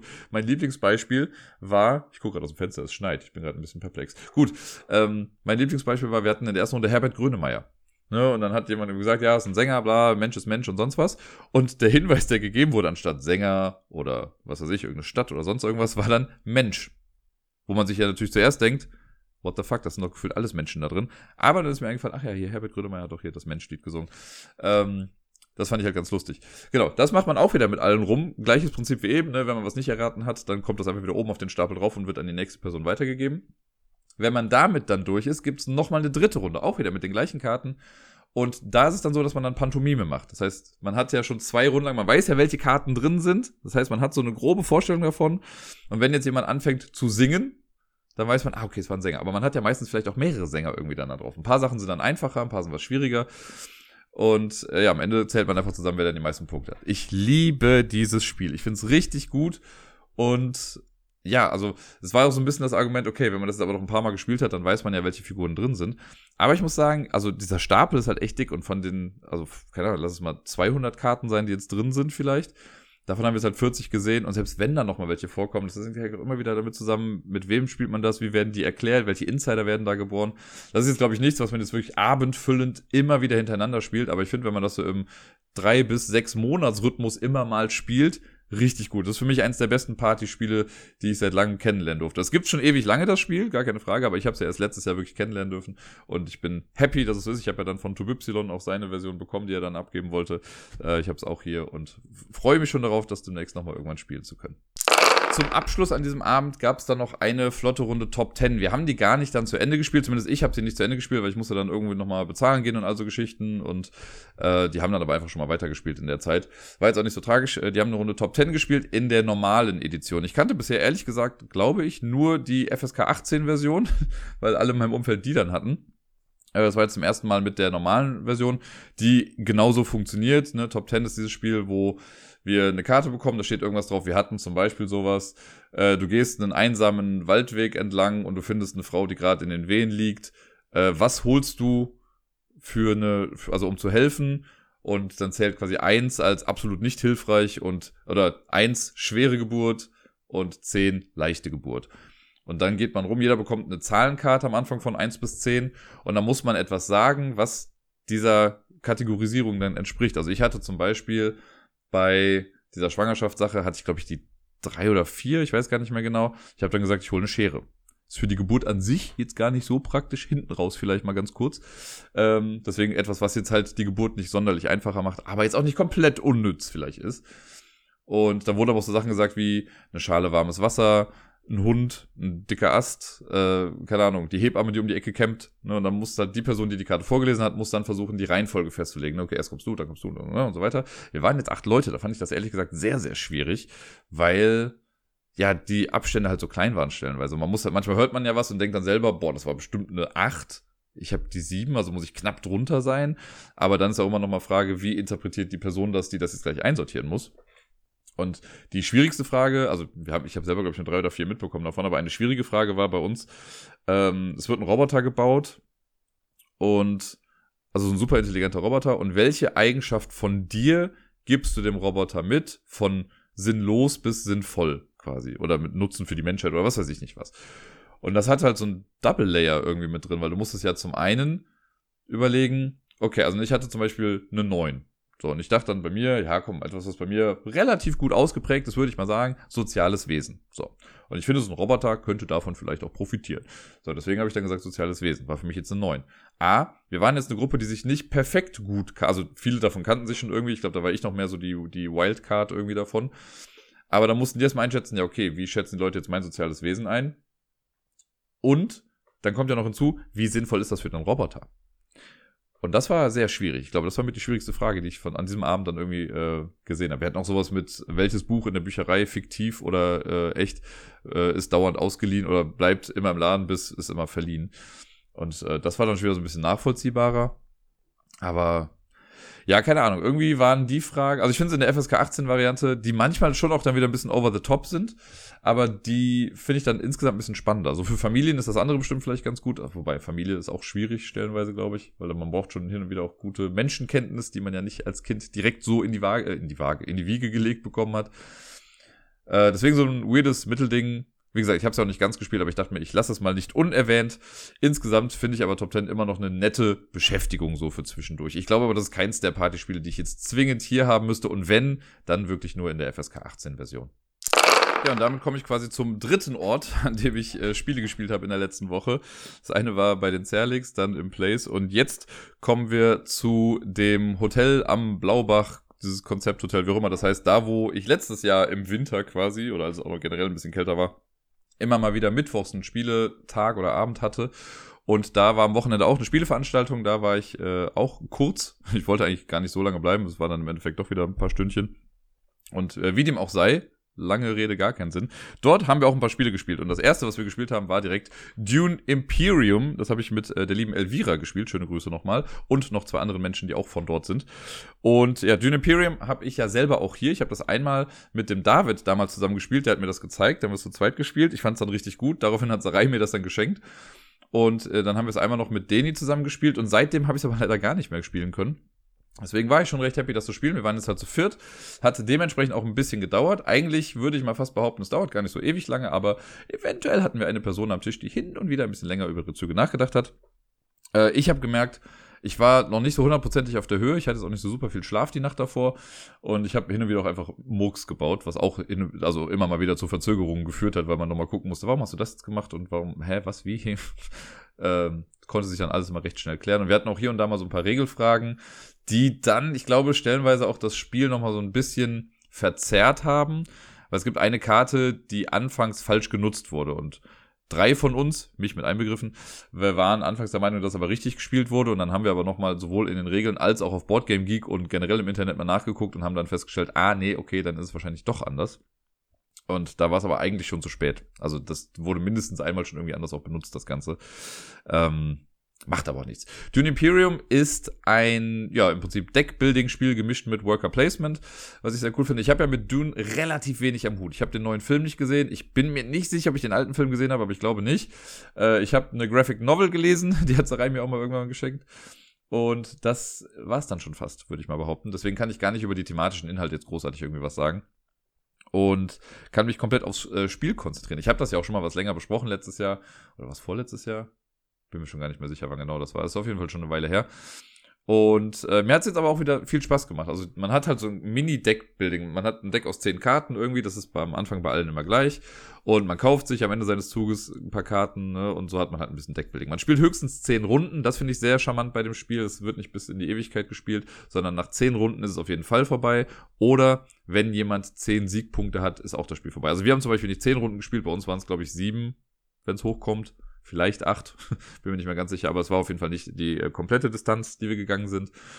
Und dann gibt es manchmal noch so ein paar Endwertungskarten ähm, und die können das nochmal ein bisschen manipulieren dann. Also nur die Person, die jetzt zehn Punkte hat, heißt nicht zwingend, also ist nicht zwingend die Person, die auch das Spiel gewinnt. Bei uns, ich weiß gar nicht, war bei uns jetzt so? Nee, ich glaube nicht.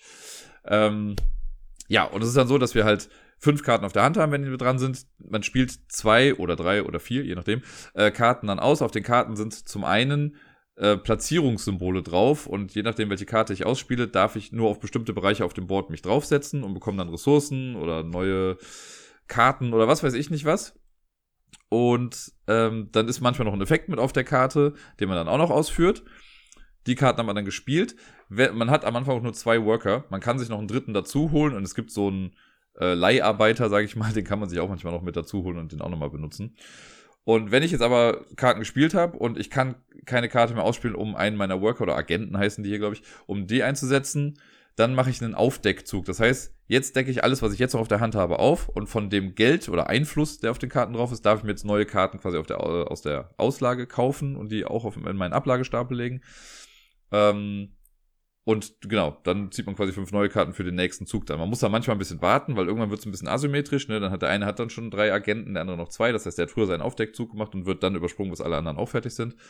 Wenn dann alle quasi alles gemacht haben, dann gibt es einen Kampf zum Ende einer Runde. Da schickt man im Laufe des Spiels auch immer mal Leute erst in eine Garnison und dann aufs Schlachtfeld. Und äh, man spielt jede Runde um ein so eine Karte. Und da gibt es einen ersten, zweiten und dritten Platz. Das erste ist natürlich immer das Beste. Das kann auch mal ein Siegpunkt sein oder auch mal zwei Siegpunkte oder keine Ahnung. Und äh, da schickt man Leute rein zum Kampf. Man kann die Kampfkraft dann hier und, weise, äh, hier und da noch ein bisschen ändern, auch mit so Intrigenkarten, die man im Laufe des Spiels noch bekommt. Da kann man dann so, also auch wenn ich jetzt sage, ich habe eine Kampfkraft von sieben und jemand anderes hat zwölf, kann ich nachher noch irgendwie fünf Intrigenkarten drauf und sagen, ha, jetzt habe ich aber 513 an Kampfkraft. Und äh, gewinnt dann den Kampf im besten Fall. Genau. Und dann geht das Ganze wieder von vorne los, alles wird zurückgesammelt und das ist es im Prinzip. Also wirklich sehr krass runtergebrochen jetzt. Ne? Ähm, wie gesagt, ich habe es schon mal in aller Ausführlichkeit besprochen, das werde ich mir jetzt sparen, was es da wie, wo gibt, welche Bereiche und keine Ahnung was. Es ist eigentlich, wenn man es hart runterbricht, ist der Worker Placement Part ist ein klassisches Worker Placement Spiel mit ein paar Kniffen. Es gibt so Einflussleisten, wo man hochgehen kann. Da ist es immer wichtig, wer ist gerade am höchsten irgendwie davon, äh, zumindest ab einem bestimmten Zeitpunkt. Und man kann sich auf verschiedenste Art und Weisen Siegpunkte holen.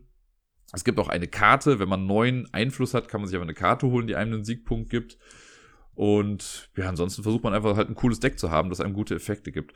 Es ist ein bisschen individuell, noch gemacht, weil wir haben zwar das gleiche Startdeck, aber eine Karte davon ist der Siegelring und jeder spielt eine Person aus dem Dune-Universum und jede Person hat eine eigene Fähigkeit. Also eine, ich weiß gar nicht, ob das immer ein Malus ist oder so, aber ich habe zum Beispiel eine gespielt, die generell eine Komplexität von drei hatte. Es gibt von eins bis drei die äh, Einstufungen.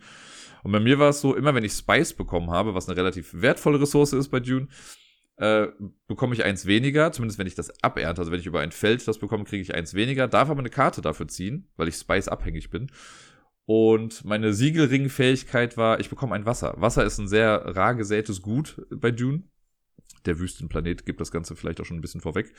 Und äh, deswegen, immer wenn ich den Siegelring gespielt habe, dann habe ich ein Wasser bekommen. Ein anderer hat aber, wenn er einen Siegelring gespielt hat, keine Ahnung, durfte sich die oberste Karte des Decks angucken oder keine Ahnung, also durfte was anderes dann machen. Und so kommt ein bisschen was Individuelles mit rein. Ich mag diese Art von Deckbau ganz gerne, wo du eine Karte hast, die zwar trotzdem bei allen gleich ist, aber die Fähigkeit vor einem gibt das dann halt eben vor, was dann eben passiert. Das ist in der Produktion, glaube ich, auch einfach ein bisschen einfacher. Ne? Man könnte ja auch sagen, ja, jeder, jeder Charakter hat seine eigene Karte, die dann reingemischt wird, aber so kann man einfach sagen, jo, Siegelring, das ist deine Fähigkeit, das ist deine Fähigkeit, das ist deine und so weiter. Das gefällt mir richtig gut. Ich mag auch den Worker Placement Teil davon. Die Runden gehen eigentlich ja auch echt schnell. Also gerade am Anfang, man hat nichts im Prinzip. Man hat, glaube ich, ein Wasser oder so, mit dem man anfängt und man hat seine zwei Agenten, die man rumschickt und kauft sich was Neues und schwupps ist eine Runde vorbei und hat eventuell noch einen Kampf am Ende. Später wird es dann natürlich ein bisschen mehr, wenn man dann Karten hat mit noch mehr Effekten, ne? Und dann kann man vielleicht einen Agenten nochmal woanders hinsetzen und äh, kriegt hier und da noch was und was weiß ich nicht alles. Die Kämpfe dauern dann ein kleines bisschen länger. Äh, und man kämpft aber wirklich um den Einfluss bei den bestimmten Leuten. Ähm, also bei diesen Fraktionen, es gibt vier Stück irgendwie, die alle für was anderes stehen, aber man kann bei allen halt gut in der Gunst sein oder noch besser. Man kann mit denen eine Allianz bilden und sehr, sehr viel zu viert. Also es hat Bock gemacht, weil einfach viel auch los war. Ich habe auch gemerkt, ja, es gibt dann halt natürlich auch mehr Downtime. Und da ist es jetzt so, da habe ich dann für mich gemerkt, okay, ich glaube, zu dritt hat es mir mit am besten gefallen gerade. Wir hatten jetzt natürlich auch den Fall, dass wir wirklich, also es ist ja oft so, dass man dann jemanden hat, der vielleicht auch ein bisschen mehr drüber nachdenkt über das Ganze. Und das hatten wir jetzt in dem Fall auch, wo ich dann oft schon da saß, weil ich war immer nach ihm dran. Ich habe so, jetzt mach doch, bewegt das Ding einfach noch eins nach vorne und dann ist fertig. Und klar, wenn gerade vor einem jemand dran ist, der lange überlegt, so ich wusste dann in den meisten Fällen auch schon direkt, okay, was ich mache. Das heißt ja, okay, ich spiele die Karte, ich mache das, ich mache jenes, fertig. So. Gut, jetzt habe ich eben gesagt, ich habe auch zwei, dreimal irgendwelche Fehler gemacht, die dann auch nochmal zurückgemacht werden mussten. Äh, von daher bin ich auch nicht ganz unschuldig daran, dass es hier und da ein bisschen länger gedauert hat. Aber ich glaube, zu dritt hat mir der Spielfluss an sich einfach ein kleines bisschen besser gefallen. Wir haben jetzt auch komplett ohne Erweiterung gespielt. Für Elvira war das nochmal irgendwie so ein Schritt zurück quasi. Also sie musste sich noch zurückversetzen, weil sie, sie meinte, sie hat das die letzten Male ein paar Mal oder eigentlich nur mit den Erweiterungen gespielt. Die kenne ich noch gar nicht. Ich weiß gar nicht, was die alles machen. Äh, ich finde das Hauptspiel an sich eigentlich schon rund genug. Könnte mir aber vorstellen, dass es noch ein paar Sachen gibt, die man auf jeden Fall erweitern kann oder noch besser machen kann oder wichtiger machen kann. Da bin ich mal gespannt, ob ich die auch irgendwann zu spielen bekomme. Aber ansonsten, wenn ich auf ewig mit dem Grundspiel verhaftet bleibe, dann soll mir das auch recht sein. Und nach diesem Brecher, den wir bestimmt zwei, zweieinhalb Stunden lang oder so gespielt haben, zumindest kam es mir so vor, haben wir danach eigentlich nur noch einfachere Spiele gespielt. Direkt danach im Anschluss haben wir Penguin Airlines gespielt. Ein Spiel, das ich mir auf der Spielemesse gekauft hatte.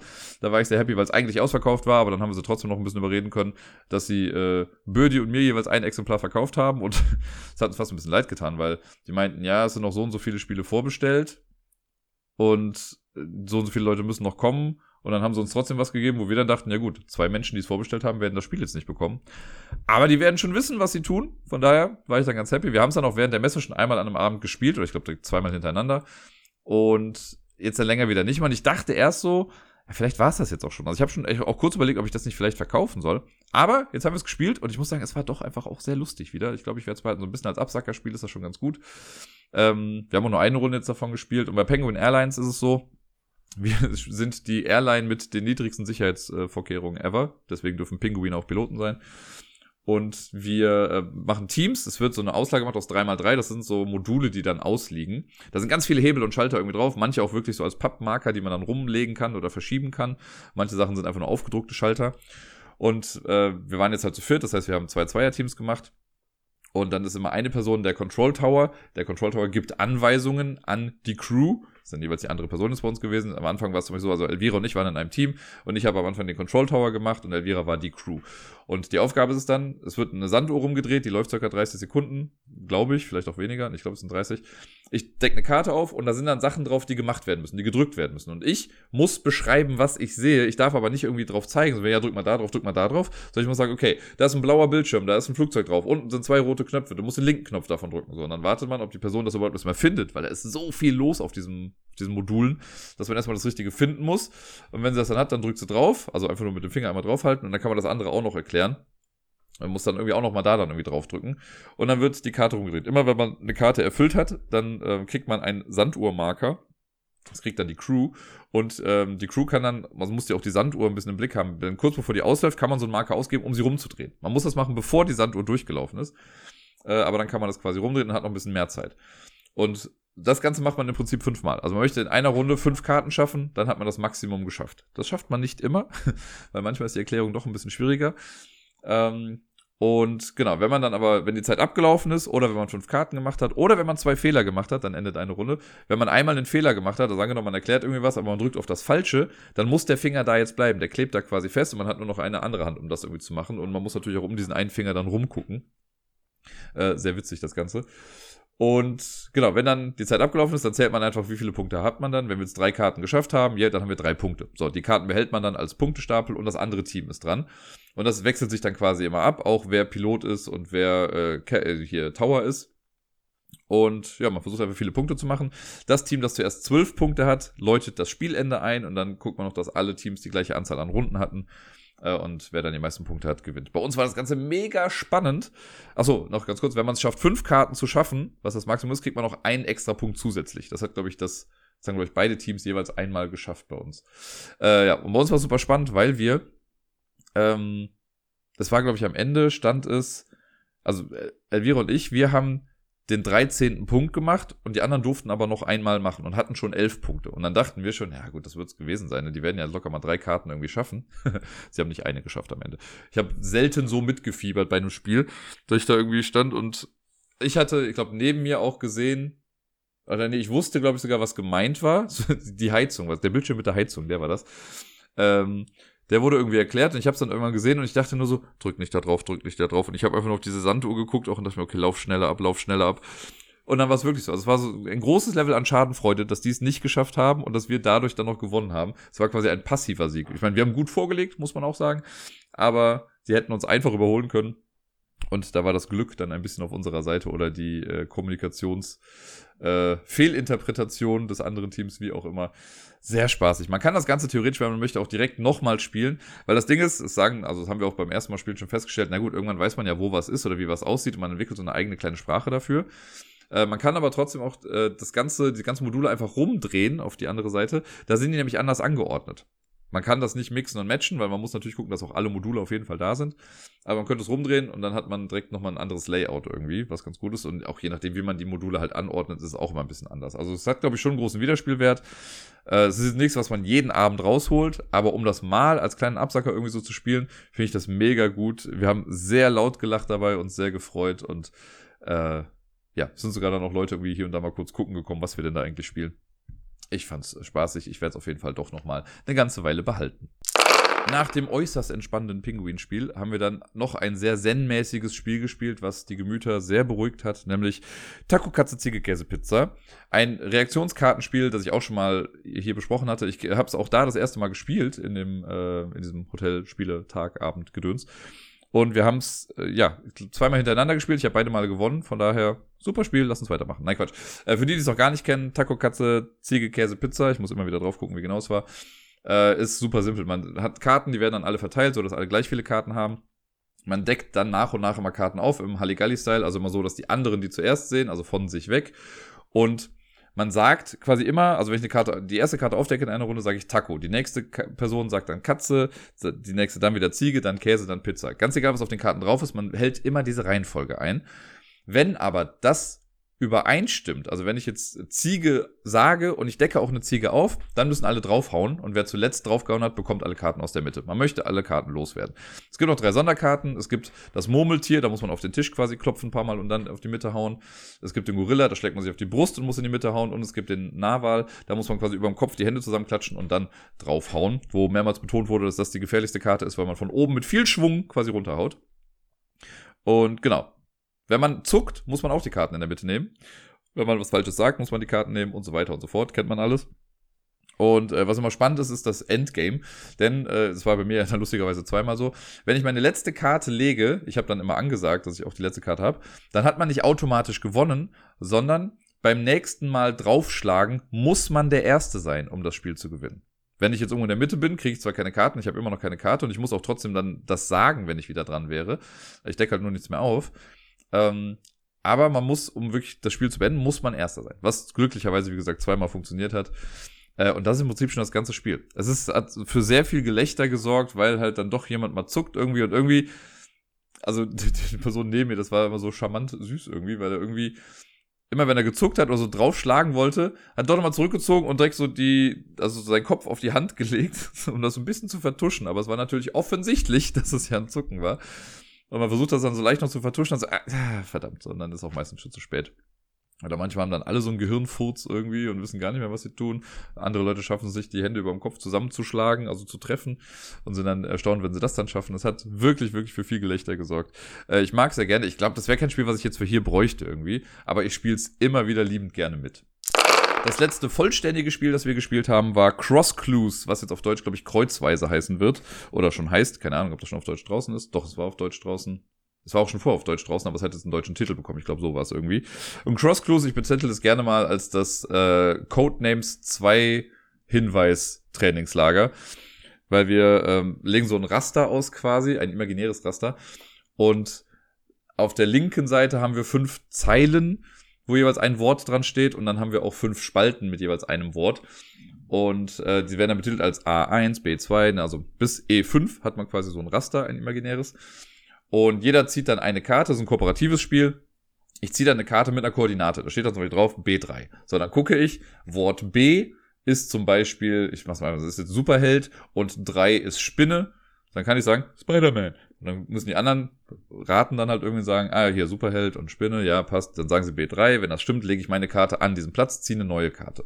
Es gibt keine Rundenstruktur oder sowas. Wenn jemand was hat, was er sagt, kann man das einfach laut sagen. Wir hatten stellenweise dann auch Momente, wir haben es, glaube ich, zu fünf oder sechs gespielt da waren irgendwie alle Begriffe gerade im Umlauf. So, man muss da noch nicht sofort beantworten. Wenn ich jetzt sage Spider-Man und die anderen sind sich nicht sicher, warum auch immer, dann können die auch sagen, ja gut, wir lassen das erstmal, wir stellen das erstmal hinten an.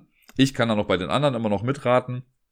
Und äh, ja, das war's dann im Prinzip. Man kann das Ganze mit einer Sanduhr spielen, da muss man halt ein bisschen flotter sein. Wir haben es jetzt ohne Sanduhr auch gemacht, weil wir einfach ein bisschen entspannt spielen wollten. Äh, haben zwei Runden davon gespielt und es waren dann auch ein paar Sachen echt weit hergeholt, weil keine, ich hatte dann irgendwann Wohnwagen und Erdbeere oder sowas. Und manchmal, also wir hatten, in einer Runde hatten wir Bus, Wohnwagen und Motorrad. Das heißt, alles, was irgendwie mit Fahren oder so zu tun hatte, war dann schon mal schwierig, weil es trotzdem immer noch mehrere Möglichkeiten gab. So ein bisschen wie bei Codenames ist das ja auch manchmal so. Deswegen habe ich dann erstmal gewartet, bis andere Begriffe auch weg waren so. Und dann habe ich, glaube ich, Rotlicht gesagt, weil eine Erdbeeren sind rot und Rotlicht im Wohnwagen, ja, das kann man irgendwie zusammenbringen, hat dann auch geklappt. Wir haben beide Male auch keinen Fehler gemacht, also sind dann halt auch immer auf Nummer sicher gegangen. Wie gesagt, normalerweise hat man irgendwie einen Timer, dann spielt man, glaube ich, fünf Minuten lang und muss das dann in der Zeit auch gelöst haben. Es ist einfach ein nettes kleines Wortspiel. Wie gesagt, wenn man Codenames kennt, zwei Begriffe findet man irgendwie dann doch nochmal zusammen oder auch durch Ausschlussding. Das war dann auch noch so ein Ding, wenn dann, äh, keine Ahnung, es gibt ja zu jedem Begriff quasi muss man ja viermal irgendwie mit einbinden. Und wir hatten einmal hatten wir Zoo. So, dann war aber schon bei Zoo von eins bis vier alles abgedeckt. Es war nur noch eins offen. Hat er gesagt Affe. Ja gut, das passt. Also das hat sogar in dem Fall glaube ich auch sogar gepasst. Aber er hätte auch irgendein Tier sagen können und uns wäre klar gewesen, ja gut, das wird das letzte Zoo-Ding sein. Ähm, bis dahin muss man natürlich erstmal kommen, ne, dass man die ganze Reihe dann irgendwie so weit voll hat, dass nur noch eins übrig ist. Und äh, ganz am Ende war es auch noch so gut. Wir hatten alle Karten verteilt, es gab keine mehr im Stapel. Das heißt, wir wussten, alle müssen jetzt da irgendwo sein. Dann hat man ja immer noch ein bisschen den Vorteil, wenn ich selber noch eine Karte habe, weiß ich ja, dass diese Karte nicht von jemand anders sein kann. Das heißt, wenn Leute dafür argumentieren, nee, das könnte doch B3 sein und ich habe B3 auf der Hand und habe aber nicht den Hinweis gesagt, sage ich, nee, das wird schon nicht B3 sein, da bin ich mir relativ sicher. Und so kommt man dann auch noch ein bisschen drauf. Also ich glaube auch, das in Echtzeit zu spielen, kann bestimmt spannend sein. Aber ich weiß gar nicht, ob das so den spielerischen Mehrwert hat. Wenn man einfach nur eine nette Runde haben möchte und sich intelligente Hinweise ausdenken möchte, dann reicht das Ganze auch komplett ohne Sanduhr.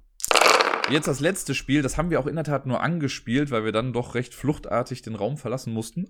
also wir mussten dann einfach gehen.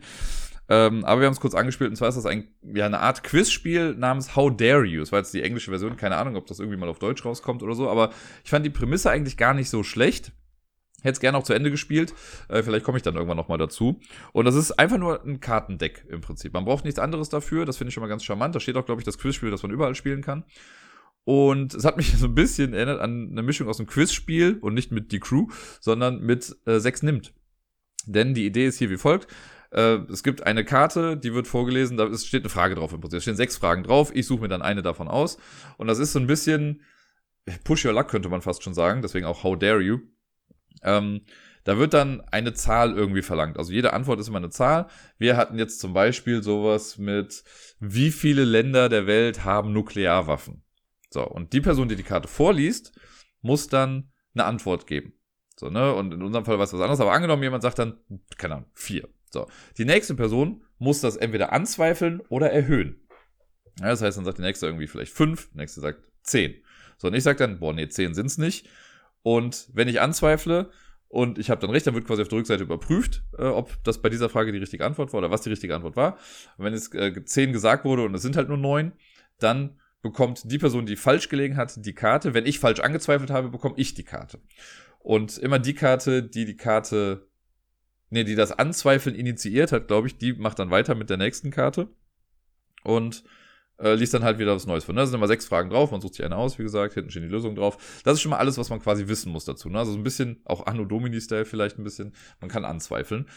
Und die, also es gibt immer einen Überbegriff, wir hatten jetzt beim ersten waren es irgendwie sechs Fragen, die irgendwas mit Krieg zu tun hatten, danach war es irgendwas mit, oh, es war irgendwas mit Süßigkeiten oder so, ich bin mir schon gar nicht mehr genau sicher, wie es war. Äh, aber egal, irgendwie so in die Richtung geht das. Und auf den Karten sind oben so Enten drauf. Und deswegen sage ich, es erinnert mich ein bisschen an Sechs Nimmt, weil das so ein bisschen wie die Hornochsen ist bei Sechs Nimmt.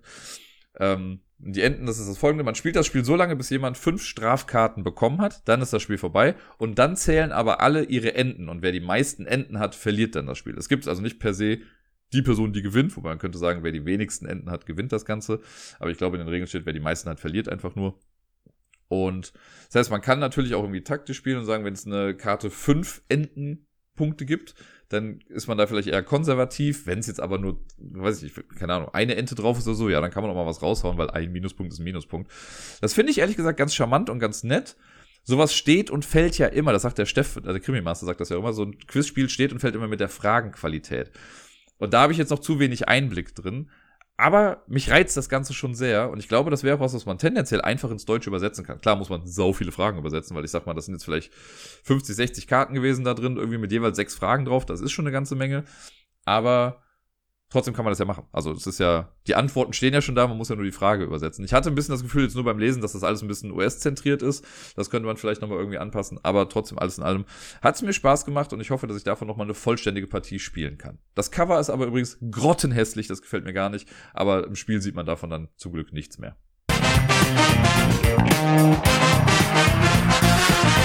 Wir kommen zur heutigen Top 10 Liste und da muss ich quasi Deni danken, denn der hatte eigentlich eine relativ einfache wie auch geniale Idee, die mir im Laufe der Zeit, glaube ich, selbst schon mal irgendwann gekommen ist, aber ich habe sie nie verwirklicht.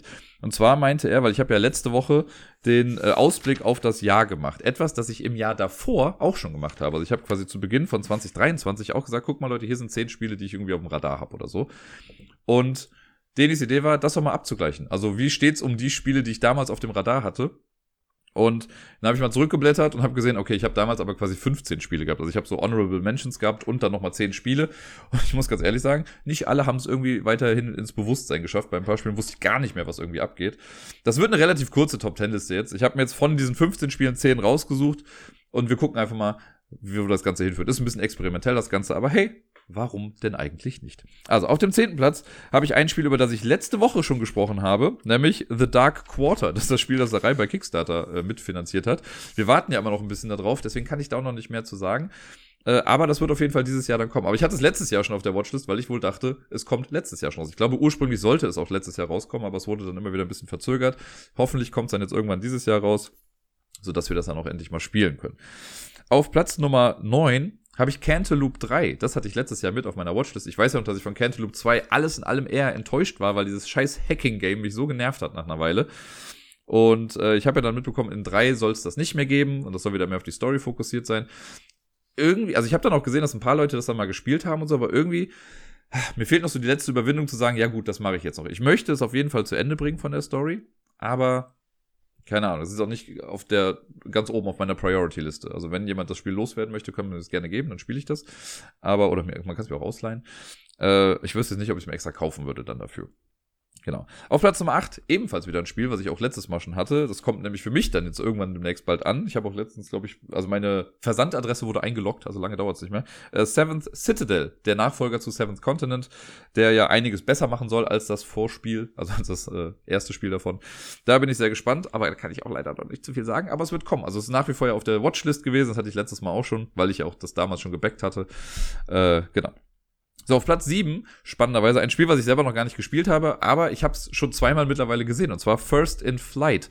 Das ist ein Deckbuilding-Spiel, soweit ich weiß. Und ich habe es sowohl in Birmingham gesehen und habe es nicht geschafft, es zu spielen, und ich habe es auf der Spielemesse gesehen, also auf der Spiel, äh, und habe es gesehen und konnte es dann irgendwie nicht spielen und habe es nicht antesten können. Äh, aber ich bin immer noch sehr interessiert daran. Das ist dieses Spiel, wo es um die äh, ja, um Flugzeuge ging, um die erste Luftfahrt quasi und wie man dann versucht, das irgendwie ein bisschen besser zu machen äh, und seine Flüge dann irgendwie zu erweitern und sowas. Da habe ich schon Bock drauf. Ich fand es von den Illustrationen auch immer sehr schön. Also es ist nach wie vor mit auf meiner Watchlist. Ich kann nur leider nicht mehr dazu sagen, was glaube ich zu fast allen anderen Spielen hier gleich auch noch zutreffen wird.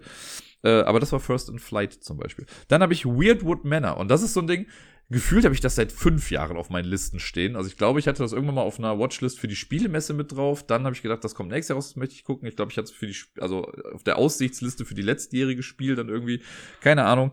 Weirdwood Manor, ein kooperatives Spiel, wenn mich nicht alles täuscht. Mit so einem kreisrunden Board war das, glaube ich. Was genau man da macht, weiß ich schon gar nicht mehr. Aber ich weiß, ich habe es immer auf meinen Listen stehen und immer denke ich mir so, ja, also wenn ich mir wieder angucke, denke ich mir, das sieht irgendwie interessant aus und ich möchte es gerne spielen, aber irgendwie, keine Ahnung. Ich glaube, ich habe es bin mir gar nicht sicher, ob ich es auf der Spiel gesehen habe. Aber ja, keine Ahnung. Vielleicht geschieht irgendwann mal ein Wunder und ich sehe es dann nochmal. Äh, auf Platz Nummer 5 habe ich Leaf. Auch das nicht gespielt. Ich habe auch, ich glaube, ich habe nirgendwo gesehen, dass das irgendwann mal jemand spielt, obwohl ich meine, dass es rausgekommen ist. Das ist heute hier sehr gefährliches Halbwissen, Leute, es tut mir sehr leid. Aber Leaf ist dieses Spiel, wo wir einen Haufen an Blättern haben, also Leaf mit F hinten, ne? L-E-A-F, Blätter, die quasi runterfallen. Und man legt äh, so quasi Token, die eine Blattform haben, es gibt verschiedenste Blätter, die legt man dann immer so Spitze an Spitze irgendwie aneinander und versucht damit halt so ein großes eine große Auslage irgendwie zu schaffen. Wonach man dann Punkte bekommt, so weiß ich gar nicht. Aber das sah auf jeden Fall sehr cool aus. Ein sehr lustiges Spiel, weil das halt so eine sehr einzigartige Tischpräsenz dann irgendwie hat, wenn die ganzen Blätter dann so aneinander da liegen. Das hat mich damals irgendwie angesprochen, aber es ist komplett aus meinem, also nicht aus meinem Gedächtnis verschwunden, aber ich habe es nirgendwo irgendwie großartig gesehen. Das wäre mal was, da hätte ich schon irgendwie Bock drauf. Ich glaube, das könnte spielerisch sehr simpel sein, aber trotzdem auch ansprechend. Auf Platz Nummer 4 habe ich ein Legendary-Spiel gepackt. Legendary an sich kenne ich ja, sowohl Legendary Encounters als auch das normale Legendary-System. Ich habe ja neulich erst irgendwann mal über Buffy gesprochen, was mir auch wieder sehr gefallen hat. Und es gibt ja Legendary Encounters, davon habe ich die Firefly-Version hier. Und es gibt jetzt aber auch Legendary Encounters The Matrix. Und das ist auch rausgekommen dieses Jahr, soweit ich weiß. Ich habe es nicht gespielt, aber ähm, genau, ich weiß ja, dass das Gameplay an sich mir gefallen wird. Und die haben wieder so ein paar nette Kniffs irgendwie drin. Ich habe da irgendwo mal so ein kleines Gameplay-Video zugesehen, was mich dann doch auch sehr angesprochen hat. Aber ja, ich bin dann immer so ein bisschen der Meinung, denke mir, okay, ich habe das normale Marvel Legendary, ich habe das Buffy Legendary und ich habe Legendary Encounters Firefly. Brauche ich wirklich noch ein Legendary, ein anderes irgendwie? Ich habe ein bisschen die Befürchtung, dass sich das vom Gameplay halt nicht so viel nimmt, weil da auch da habe ich gesehen, es ist auch so, dass man die Stories sich irgendwie so ein bisschen zusammenfriemelt jetzt aus den verschiedensten Filmen, ähm, also die ersten drei Filme und kann dann so Storylines sich überlappen lassen und so. Das ähnlich gibt es ja mit der Episodenstruktur bei Legendary Firefly, also Encounters Firefly. Ich glaube, ich brauche es nicht, aber ich würde es gerne mal testen, einfach um zu gucken, was da wieder so für neue Effekte irgendwie mit drin sind. Naja, vielleicht komme ich irgendwann mal dazu. Und jetzt die Top 3 sozusagen. Äh, habe ich Terraforming Mars The Dice Game. Das ist ja letztes Jahr, soweit ich weiß, auch rausgekommen. Ich habe es auf jeden Fall immer mal wieder irgendwo gesehen. Und anfangs war ich schon recht hyped. Ich war generell ja, weil ich Terraforming Mars dann vor zwei Jahren dann etwa neu gespielt habe. Ich habe mir dann die äh, Ares Expedition quasi geholt. Das mir auch gefällt, auch wenn ich es schon länger nicht mehr gespielt habe. Äh, habe es dann ein paar Mal noch online gespielt gegen Sarai. Fand ich immer wieder gut. Und dann kam das Dice Game und ich dachte, oh, vielleicht ist das auch nochmal cool. Und da habe ich sehr gemischte Sachen gehört. Ne? Ich habe selber noch nicht getestet, aber es gibt Leute, die sagen, die finden das super gut, weil das halt einfach nochmal ein schnelleres Ding ist. Aber obwohl es auch The Dice Game ist, hast du ja trotzdem auch wieder Karten, mit denen die du ausspielst. Äh, andere meinten, dass sie es irgendwie sehr beliebig finden und gar nicht so spannend jetzt, weil irgendwie wird es super simpel und fast schon belanglos, das zu spielen. Ich weiß es nicht. Ich würde es gerne mal testen. Mich reizt es schon immer noch, das zu spielen, aber ich bin sehr vorsichtig gewesen. Also ich glaube, ich möchte nicht einfach blind kaufen, sondern wenn ich irgendwo das mal testen kann und dann kann ich halt entscheiden, ja, finde ich gut oder nicht gut. Wahrscheinlich wäre es bei mir sogar so, wenn ich jetzt, also angenommen, ich würde das Dice Game holen und es gefällt mir richtig gut. Ich könnte mir vorstellen, dass ich dann Ares Expedition vielleicht weggebe und eher das Dice Game behalte. Ich glaube, ich brauche nicht beide von Ter äh, Terraforming Mars, aber gucken wir mal. So, auf Platz Nummer zwei und eins sind beide Spiele, die ich auch schon dann gespielt habe. Nämlich auf Platz zwei ist My Island das äh, Legacy-Spiel von Dr. Rainer Knizia, was ich ja jetzt mit Sarai quasi gerade durchspiele. Wir sind jetzt genau bei der Hälfte angekommen. Wir haben, äh, waren es jetzt vier Umschläge? Ich weiß schon gar nicht mehr. Ich glaube, vier Umschläge haben wir jetzt gespielt. Genau, jetzt sind immer drei Spiele pro Spiel. Ja, zwölf Partien haben wir jetzt davon hinter uns gebracht. Der Nachfolger zu My City äh, habe ich ja die letzten Male auch schon wieder ein bisschen ausführlicher besprochen. Aber das hat sich auf jeden Fall gehalten, das war cool, da habe ich mich drauf gefreut und ich bin mal gespannt, wie es da noch so weitergeht. Und auf Platz Nummer eins ist ein Kickstarter-Spiel, das da noch in der Tat angekommen ist. Äh, ich habe das damals in einem Podcast von Shut Up and Sit Down gehört und die haben es mir dann sehr schmackhaft gemacht und dann war ich sehr happy, dass es dann auch irgendwann ankam. Das ging relativ schnell, das war einer der flotteren Kickstarter-Kampagnen, die so über die Bühne gegangen sind. Und zwar ist es Fit to Print. Das Spiel, was quasi wie Galaxy Trucker ist, nur ohne Weltraum. Äh, ein bisschen familienfreundlicher, könnte man sagen, weil es jetzt nicht so viel negative Interaktion irgendwie gibt oder Schadenfreude vielleicht auch, sondern man puzzelt sich sein Newspaper zusammen, sammelt das alles auf seinem Schreibtisch, muss das dann ins Layout bringen und kriegt dann für gewisse Sachen irgendwie Punkte. Nicht immer ganz einfach zu überblicken, das Ganze, gerade am Anfang, aber wenn man es dann einmal gespielt hat, ist es eigentlich ganz cool. Und die ja, ich mag die Haptik davon einfach ganz gerne. Ne? Hier Plättchen rumdrehen auf diesen, diesen kleinen 3D-Schreibtisch, den man hat, der zwar ein Pain in the Neck ist, das zusammenzubauen, aber äh, wenn man das dann alles hat. Wirkt super cool. Und von meiner ganzen Watchlist bin ich über das Spiel auf jeden Fall am happiesten. Es hat ja auch diesen Puzzle-Modus, da müsste ich mich mal wieder dran setzen. Das sind ja echt schwierige Rätsel irgendwie dabei gewesen, wie man da die meisten Punkte rausholt. Alleine beim ersten habe ich schon großartig verkackt. Aber das ist was, was ich gerne nochmal häufiger spielen möchte in diesem Jahr. Äh, bisher habe ich es nur einmal zu zweit gespielt mit Sarai, meine ich. Ja, doch, ich glaube schon. Und äh, einmal dann noch Solo und diesen Puzzle-Modus habe ich mal ausprobiert. Man kann es theoretisch mit bis zu sechs Leuten spielen. Mal gucken, ob das jemals passieren wird. Ich glaube, das wird dann sehr chaotisch, weil ja dann alle nach den Teilen in der Mitte greifen. Aber ja, Fit to Print hat es auf jeden Fall von all den Spielen geschafft, mir mit am weitesten äh, am Herzen zu liegen. Wie gesagt, My Island ganz knapp dahinter. Habe ich auf jeden Fall häufiger gespielt als Fit to Print. Aber an Fit to Print habe ich insgesamt vom Gameplay her ein bisschen mehr Spaß. Es gab noch ein paar andere Spiele, die ich letztes Jahr genannt habe. Aber an die kann ich mich gar nicht mehr erinnern. Oder die waren mir einfach dann egal. Oder ich habe was drüber gelesen, wo ich dachte, ach nee, ist doch nicht meins.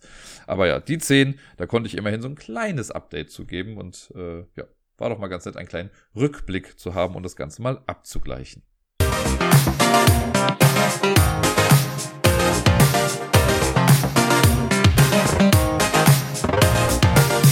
Und sonst so, tja, traurig aber war, aber so schnell kann der Urlaub auch schon wieder vorbei sein. Ich muss sagen, die Ferien haben sich dieses Mal für mich doch schon länger angefühlt als sonst und ich kann gar nicht genau festmachen, woran es lag. Irgendwie waren es ja nur, in Anführungszeichen, zweieinhalb Wochen. Und ja, es kam mir zwischenzeitlich ein bisschen länger vor. Also irgendwie, alleine vom Gefühl her, hat sich letzte Woche Montag, also am 1.1., quasi schon so angefühlt, als hätte ich wieder arbeiten gehen können. Aber dann hatte ich noch eine ganze Woche. Und gerade diese letzte Woche jetzt, die hat sich dann wieder irgendwie ein bisschen länger angefühlt. Und ich kann wirklich nicht festmachen, woran das lag. Vielleicht, weil ich wirklich zwei Tage hatte, an denen ich gefühlt einfach nichts gemacht habe. Gerade am, ich glaube, der Dienstag, also der zweite erste, da war ich, glaube ich, wirklich einfach nur zu Hause, weil es auch geregnet hat und sonst irgendwas. Und hatte ich keinen Bock, großartig irgendwie rauszugehen. Und am Donnerstag, glaube ich, war ich auch gar nicht draußen. Ich habe das Haus nicht verlassen. Also, ich glaube, diese zwei chilligen Tage haben alleine schon, also es ist alleine, aber die beiden zusammen haben sich so angefühlt wie wahrscheinlich eine ganze Woche. Und dann kam noch eine ganze Menge schöne Sachen mit hinzu. Also, ja, keine Ahnung. Aber jetzt ist es auch schon wieder rum. Äh, leider Gottes musste ich heute schon wieder arbeiten. Mittlerweile habe ich einen kleinen Zeitsprung gemacht. Ich habe heute Morgen angefangen, die Folge aufzunehmen. Und jetzt ist Miepel im Bett. und deswegen äh, nehme ich jetzt auch schnell den Rest auf vom und sonst. Ich habe leider nicht alles vor der Arbeit geschafft. Deswegen äh, vermischen sich jetzt die Zeitebenen wahrscheinlich ein kleines bisschen. Aber was soll's. Aber sonst, was habe ich denn letzte Woche noch so gemacht? Ich habe äh, viel zu eBay Kleinanzeigen gebracht. Ich hatte ja schon noch ähm, im, also ganz am Ende des letzten Jahres, habe ich irgendwie 80 äh, Anzeigen bei eBay Kleinanzeigen reingehauen. Und davon habe ich in der Tat, ich glaube, gut 50 oder so jetzt dann auch verkauft, was mich sehr, sehr gefreut hat. Ich habe die halt auch wirklich zu einem Spottpreis da reingestellt. Ne? Also auch Spiele, für die ich bei Kickstarter 50, 60 Euro oder so geblecht habe, die habe ich dann für 20 oder so reingestellt und auch sonst relativ viel einfach für 5 Euro, weil es mir wirklich, wirklich einfach nur darum ging, diese Spiele wegzuhauen. Und dann, also ich habe ja letztes Mal, glaube ich, auch gesagt, dass ich eigentlich größtenteils positive Erfahrungen gemacht habe und ich glaube, unterm Strich kann ich das auch wirklich so noch beibehalten, äh, diese Aussage. Wobei es dann auch nochmal so ein paar, äh, ja, Idioten gab, kann man nicht anders sagen, die dann irgendwie meinten, sie hätten irgendwelche Besitzansprüche und sonst was. Oder auch Leute, die dann, also dann kriegen sie schon wirklich, keine Ahnung, sechs Spiele zum Preis von einem und fragen trotzdem noch nach Mengenrabatt oder sonst irgendwie was. Äh, und das, obwohl sie dann ja auch wieder wollten, dass ich es irgendwo hinschicke oder so. Also es ist, naja. Aber gut, Ich möchte mich nicht beschweren. Es gab äh, sehr viele Menschen, die sich jetzt darüber gefreut haben. Unter anderem auch ein Community-Mitglied, der Termigator. Der war kurz hier und hat auch ein paar Spiele mit abgeholt. Das hat mich sehr gefreut, dass das äh, innerhalb der Community quasi bleibt. Also nochmal schöne Grüße und danke äh, an die extra Beigabe für Meeples Kakao. Ja, das äh, war dieses Mal auf jeden Fall insgesamt alles irgendwie eine positive Erfahrung, aber ich habe auch gemerkt, alleine das Einstellen und dann immer abarbeiten der ganzen Kleinanzeigen, das war dann doch auch ein bisschen ermüdend. Deswegen bin ich ganz happy, dass jetzt so viele schon weg sind. Und ich glaube, die, die jetzt noch drin sind, ich, also da kriege ich vielleicht noch, wenn es hochkommt, wenn es wirklich, wirklich hochkommt, vielleicht zehn verkauft, wenn ich es jetzt nochmal als Bundle irgendwo reinhaue. Und ich habe ernsthaft schon überlegt, ob ich jetzt nicht einfach bei allen restlichen Spielen sage, ich hau die als Gesamtpaket bei eBay rein. Nicht bei Kleinanzeigen, sondern beim normalen eBay. Das heißt ja auch nicht bei eBay Kleinanzeigen, es ist ja nur noch Kleinanzeigen. Glaube ich. Ich weiß es schon gar nicht mehr. Aber auf jeden Fall, dass ich das äh, als Paket reinhaue mit 1 Euro Startgebot, das habe ich schon mal gemacht und einfach gucke, was passiert. Und wenn dieser ganze Haufen an Spielen im Endeffekt für insgesamt 20 Euro weggeht, gut, dann ist es so. Aber dann können Sie mir mal die Puperze knutschen, wenn Sie danach Versand fragen, weil dann sage ich, nein, das könnt ihr euch schön selbst abholen. Das war beim letzten Mal, als ich das gemacht habe, auch so. Da habe ich äh, das ganz klar reingeschrieben. Ich so, nein, auch nicht, wenn sonst irgendwas passiert. Das muss sie dann selbst abholen. Und dann hat ein Typ auch, glaube ich, 20 Spiele irgendwie geholt. Für insgesamt dann 50 Euro, glaube ich, waren's. Und der ist dafür durch das halbe Land gefahren. Irgendwie, weil er meinte, ja, aber für den Preis lohnt sich das dann schon wieder. Ist ja, soll mir recht sein, nimm einfach alles mit. Naja, ansonsten, was habe ich denn noch letzte Woche gemacht? Genau, ich ziehe mal eine Sache noch vor. Ich war am Freitag, glaube ich, was. Ja, genau, am Freitag war ich noch beim Jamesons. Einfach so privat und habe äh, nette Gespräche da geführt. Das war jetzt echt kein bahnbrechender Abend wie sonst. War einfach sehr entspannt und sehr nett. Ich hatte keinen Bock, irgendwie allein zu Hause zu sein. Deswegen dachte ich mir, ich mach das mal. Und ich bin für meine Verhältnisse auch recht früh wieder nach Hause gekommen. Normalerweise bleibe ich ja schon irgendwie auch bis zum Ende. Das geht ja mal bis halb drei äh, bei der Karaoke. Und dieses Mal bin ich um, ja, irgendwann kurz nach eins oder so gegangen. Also ich weiß noch, dass ich um, ich glaube, Viertel vor eins oder zwanzig vor eins habe ich der Moderatorin äh, quasi bei WhatsApp geschrieben. Ich so, hey, ich wollte jetzt um eins gehen. Komme ich noch mal dran oder nicht? Weil ich hatte noch einen Song ausstehen. Und um eins hatte sie mir dann geschrieben, ja, noch zwei, drei Lieder oder so. Und dann äh, habe ich das noch gemacht und bin danach dann aber auch wirklich gegangen. Und damit war ich recht zufrieden, muss ich sagen. Das war ganz nett. Und ansonsten habe ich aber auch wirklich wenig gemacht. Ich habe ja letzte Woche Montag das Quiz gemacht, davon hatte ich ja, glaube ich, auch noch erzählt. Und den Mittwoch habe ich dann ausgelassen und am Sonntag habe ich auch noch, also gestern Abend quasi habe ich die Karaoke auch noch abgegeben. Ähm, ja, irgendwie bin ich voll raus, was Karaoke angeht. Das habe ich jetzt, glaube ich, schon drei Wochen lang nicht mehr gemacht. Fühlt sich zumindest jetzt so an. Da wird mein nächstes Mal äh, jetzt kommenden Mittwoch sein. Mal gucken, ob ich überhaupt noch weiß, wie das so geht. Der Grund, warum ich äh, abgesagt habe die letzten Male, war Frankfurt im Prinzip. Oder eher gesagt halt ähm, ja, Besuche bei und mit Sarai. Ich habe es eben schon mal bei den Spielen der letzten Woche gesagt. Wir waren ja mal bei den Zerlix. Das war letzte Woche Mittwoch. Und da würde ich ja normalerweise Karaoke moderieren. Habe ich aber dann abgesagt, damit ich eben nach Frankfurt fahren kann. Dieses Mal lief auch mit den Zügen eigentlich alles echt ganz gut. Und ich bin mit dem Deutschland-Ticket äh, gefahren. Das dauert zwar natürlich immer so seine Zeit. Ich war dann, glaube ich, irgendwie fünf Stunden bei der Hinfahrt insgesamt unterwegs. Aber ich hatte dann Musik mit dabei, ich habe ein bisschen was gelesen. Das war einfach angenehm, finde ich dann. Und ich hatte an dem Tag jetzt eh nicht großartig was anderes vor. Ich habe morgens noch ein paar Pakete zur Post gebracht. Und dann habe ich mich einfach in den Zug gesetzt und bin losgetuckert. Und das war dann schon ganz nett. Ich war dann erst noch mit Sarai ein bisschen was essen und danach sind wir dann zu den Zerlix rüber und haben dann da äh, die Spiele gespielt, über die ich eben gesprochen habe. Das ist echt immer ganz nett, ist eine schöne Truppe und vor allen Dingen, ja, ist es einfach schön, mit Leuten halt auch zu spielen, die halt viel spielen, so deswegen kann man halt schnell Sachen erklären oder schnell Sachen erklärt bekommen. So ist es ja auch nicht. Also wir haben dieses Pirate Tales zum Beispiel, das war ja für Sarai und mich auch komplett neu, aber das wird dann eben mal erklärt und dann spielt man das. Das ging jetzt bei dem Spiel auch ganz gut. Es gibt mit Sicherheit auch Ausnahmen, wo das Ganze ein bisschen länger dauert, aber so war es irgendwie echt alles ganz nett. Also ich mag dieses äh, diese Spieleveranstaltung, die wir uns da erschaffen haben, mag ich ganz gerne. Und am Wochenende war ich äh, auch wieder in Frankfurt, also von Samstag auf Sonntag. Ich habe ja, glaube ich, eben schon mal erwähnt irgendwann, dass äh, Sarai Geburtstag hatte jetzt am Sonntag. Und ich sage es ja auch nochmal ganz kurz, ich habe es eben auch nochmal gesagt, aber nochmal alles Gute nachträglich auch hier an dieser Stelle. Äh, du weißt, wie froh ich bin, dass du in meinem Leben bist. Und genau, da haben wir dann zusammen erst im Place gefeiert. Also erst waren wir zusammen was essen, dann waren wir im Place haben da mit allen möglichen Menschen aus ihrem Umfeld irgendwie zusammen gespielt. Wir haben so vier Tische quasi gemacht und ähm, Sarai ist dann immer hin und her gesprungen und hat quasi hat es geschafft, mit allen an dem Abend etwas zu spielen. Und danach sind wir dann noch in so eine Weinbar gegangen und haben da dann quasi äh, ihren Geburtstag begonnen und gesungen und äh, das Ganze ging dann noch bis kurz nach eins oder so. War auf jeden Fall sehr, sehr nett. Ich habe auch sehr schöne und coole Gespräche da geführt und es ist ja einfach immer wieder schön zu sehen, dass ich da jetzt auch so ein Teil von allem irgendwie bin. Das war echt ganz nett. Und dann haben wir bei Sarais Schwester quasi dann übernachtet. Und am nächsten Morgen, den hatten wir dann noch kurz zusammen. Dann bin ich äh, aber quasi auch schon wieder nach Hause gefahren, weil sie dann am Nachmittag mit äh, dem Rest der Family und so nochmal gefeiert hat. Und die haben da so was Größeres dann noch gehabt. Genau. Und ich bin dann von da quasi halt erst wieder direkt nach Hause gefahren und habe aber währenddessen am Morgen schon gesehen, dass es äh, hier diesen anderen Spieletag irgendwie gibt, den äh, in diesem Hotel. Da habe ich dann nur kurz abgeklärt, ob Elvira auch da ist. wäre sie jetzt nicht da gewesen, wäre ich glaube ich auch gar nicht hingefahren. Und dann äh, hat sie gesagt, dass sie da ist. Dann meinte ich, so, okay, ich werde es nicht ganz pünktlich schaffen, aber dann bin ich quasi nur kurz zu Hause gewesen, habe ein paar Sachen abgeliefert, äh, kurz was gegessen und dann bin ich wieder losgegangen. Und währenddessen hat mich dann meine Jamesons Vertretung, äh, die, also eine Springerin, die wir haben, die normalerweise von uns angeschrieben wird, wenn jemand von uns nicht kann, die hat dann gefragt, ob sie es nicht machen kann irgendwie am Sonntag. Und dann meinte ich so, ach, weißt du was, mach gerne. Also ich bin jetzt gerade nicht hundertprozentig darauf angewiesen.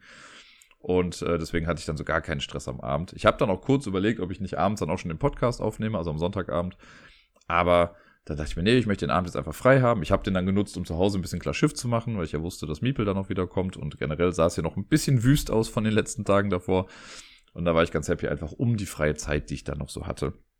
Das war echt gut und nötig. Ja, und dann fing abends aber so in etwa der Blues dann an, weil ich ja dann wusste, ja, morgen musst du wieder arbeiten. Dieses Mal wirklich. Und da, äh, ja, war ich dann nicht so super hundertprozentig gut gelaunt und hab's aber dann irgendwie noch zu Ende gebracht und dann äh, ging es schon los. Heute musste ich dann wieder anfangen zu arbeiten. Es war alles in allem super entspannter Start und die Woche ist für mich auch mega entspannt, weil ich gar keine volle Arbeitswoche habe. Ne? Normal, also hier in NRW ist ja wieder alles ganz normal, aber ich bin ab Donnerstag quasi auf einem Spielewochenende und das habe ich mir schon vor Monaten einmal absegnen lassen, vor den Ferien auch nochmal schriftlich bekommen quasi, dass ich äh, Donnerstag und Freitag frei habe. Deswegen muss ich die Woche nur drei Tage arbeiten. Da der Montag jetzt schon rum ist, muss ich nur noch zwei Tage arbeiten. Ich finde, damit kann ich mich nicht großartig beschweren. Das finde ich sehr gut. Und deswegen glaube ich, dass die Arbeit jetzt an sich auch relativ entspannt. Und wir hatten heute auch eine sehr entspannte Teamsitzung. Da haben wir zwei, drei Sachen geklärt. Äh, die Kids waren super entspannt, als sie dann wieder kamen. Die haben viel erzählt von den Ferien, haben dann ihre Hausaufgaben gemacht und das war es dann auch schon wieder. Also irgendwie alles echt ganz cool. Und ich hoffe, dass der Rest der Woche, also der Arbeitswoche für mich dann genauso verläuft. Und selbst wenn ein stressiger Tag dabei ist, so sei es. Dann werde ich das auch mit einer Arschbacke noch absitzen und dann ist auch alles gut. Was mich ein bisschen genervt hat, war gestern Abend dann auch noch, das kam noch mit hinzu, äh, dass der Bahnstreik jetzt ja wieder angekündigt wurde. Und die letzten Male hatte ich so gesehen immer Glück, weil ich jetzt gar nicht so aktiv davon betroffen war. Jetzt fällt es aber natürlich auf dieses Spielewochenende und die streiken halt genau zu der Zeit, wo ich dann fahren muss. Und das hat mich dann so ein bisschen genervt. Ich werde jetzt einfach gucken, es fahren ja so ein paar Züge, die dann wohl auch länger gemacht werden, damit mehr Leute dann damit auch fahren können. Da werde ich mal mein Glück versuchen. Ich hatte halt für Donnerstag früh dann quasi eine Reservierung in dem ICE. Ähm, die wird jetzt dann nicht stattfinden. Also genau dieser Zug fährt dann halt eben nicht. Ein anderer dann schon. Den versuche ich dann einfach morgens zu bekommen. Ich hoffe sehr, dass das alles einfach irgendwie funktioniert, dass ich da einen Platz bekomme. Ich werde halt meine große Boardgame Garage, diese große Tasche dann mit dabei haben und noch einen kleinen anderen Koffer mit dem Spiel und noch einen kleinen Rucksack das braucht alles ein bisschen Platz. Mal gucken, ob das dann so hinhaut. Aber ich bin noch recht tiefenentspannt, auch wenn es mich natürlich irgendwie nervt. Und wer weiß, vielleicht geschieht ja noch ein Wunder und irgendjemand einigt sich auf irgendwas. Spoiler, ich denke nicht, aber könnte ja sein. Das Ganze wird doch noch ganz normal einfach abgehalten. Aber ansonsten werde ich schon meinen Weg irgendwie dann dahin oder zumindest in die Nähe finden. Und freue mich auf jeden Fall schon sehr. Also meine Vorfreude auf dieses Spielewochenende ist immer noch ungetrübt. Und auch wenn so kleine Stolpersteine in den Weg geschmissen werden, so, das hindert mich nicht daran, froh darüber zu sein, dass es dann bald stattfindet. Ja. Und viel mehr war es ehrlich gesagt jetzt auch gar nicht so. Ich, äh, genau, bedanke mich noch bei den Menschen, die bei äh, Coffee was hinterlassen haben. Vielen lieben Dank, sei es in Persona oder über die Plattform Coffee. Äh, die wird in den nächsten Wochen, glaube ich, noch an mindestens einem oder zwei Tagen vielleicht nochmal kurz ein bisschen mehr erwähnt werden. Äh, kleiner Spoiler schon mal dahingehend. Aber alles in allem, wie immer, danke für alles, was darüber kam. Das freut mich sehr. Das hilft mir sehr vor allen Dingen. Zumal ich, das kann ich ja hier schon mal so leicht spoilen, ich habe so ein bisschen vor in diesem Jahr an der, in Anführungszeichen, Logistik des Podcasts ein bisschen was zu verändern. Und zwar möchte ich, ähm, ja, weg von Soundcloud gehen und das Ganze irgendwie selbst hosten oder irgendwo hinbringen, wo es halt auf einfach besser läuft mit dem Hosten. Ich muss gestehen, dass ich mich damit noch gar nicht so richtig gut auskenne und ich werde da bestimmt noch Menschen in meinem Umfeld mal mehr fragen, wie die das denn alles so machen weil ich ja insgesamt, glaube ich, mit der ganzen Soundcloud-Sache nicht mehr so super happy bin. Es läuft jetzt seit sieben Jahren ganz gut eigentlich. Aber vielleicht ist es mal ganz gut, auch in Sachen Statistiken und was weiß ich nicht alles, wenn ich da mal irgendwie einen anderen Weg gehe, einen eigeneren Weg gehe und keine Ahnung. Weil wenn Soundcloud jetzt von heute auf morgen den Dienst einstellt, dann habe ich ein Problem. So, dann muss ich halt sowieso irgendwie woanders hingehen. Deswegen gucke ich mal, ob ich da irgendwie eine andere Lösung finde. Und dafür sind solche ähm, Beteiligungen, sage ich mal, über Coffee dann echt immer ganz gut. So viel dazu. Nun denn, ich wünsche euch allen jetzt einfach schon mal eine schöne Woche. Spielt viel, bleibt gesund und bis dann.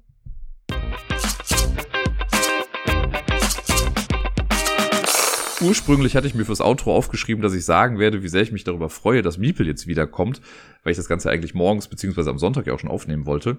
Jetzt ist es schon später. Jetzt habe ich Miepel schon wieder gesehen. Ich habe sie halt von der Kita abgeholt und wir waren zusammen in der Bücherei, wir haben gespielt und äh, ganz, ganz viel gequatscht und erzählt und gelacht und was weiß ich nicht alles. Und ich kann nur sagen, ich habe diese kleine Maus so unfassbar doll vermisst und das war heute einfach Balsam für die Seele wieder Zeit mit ihr zu verbringen und mit ihr zu lachen und zu quatschen. Ich bin ein sehr beseelter Papa.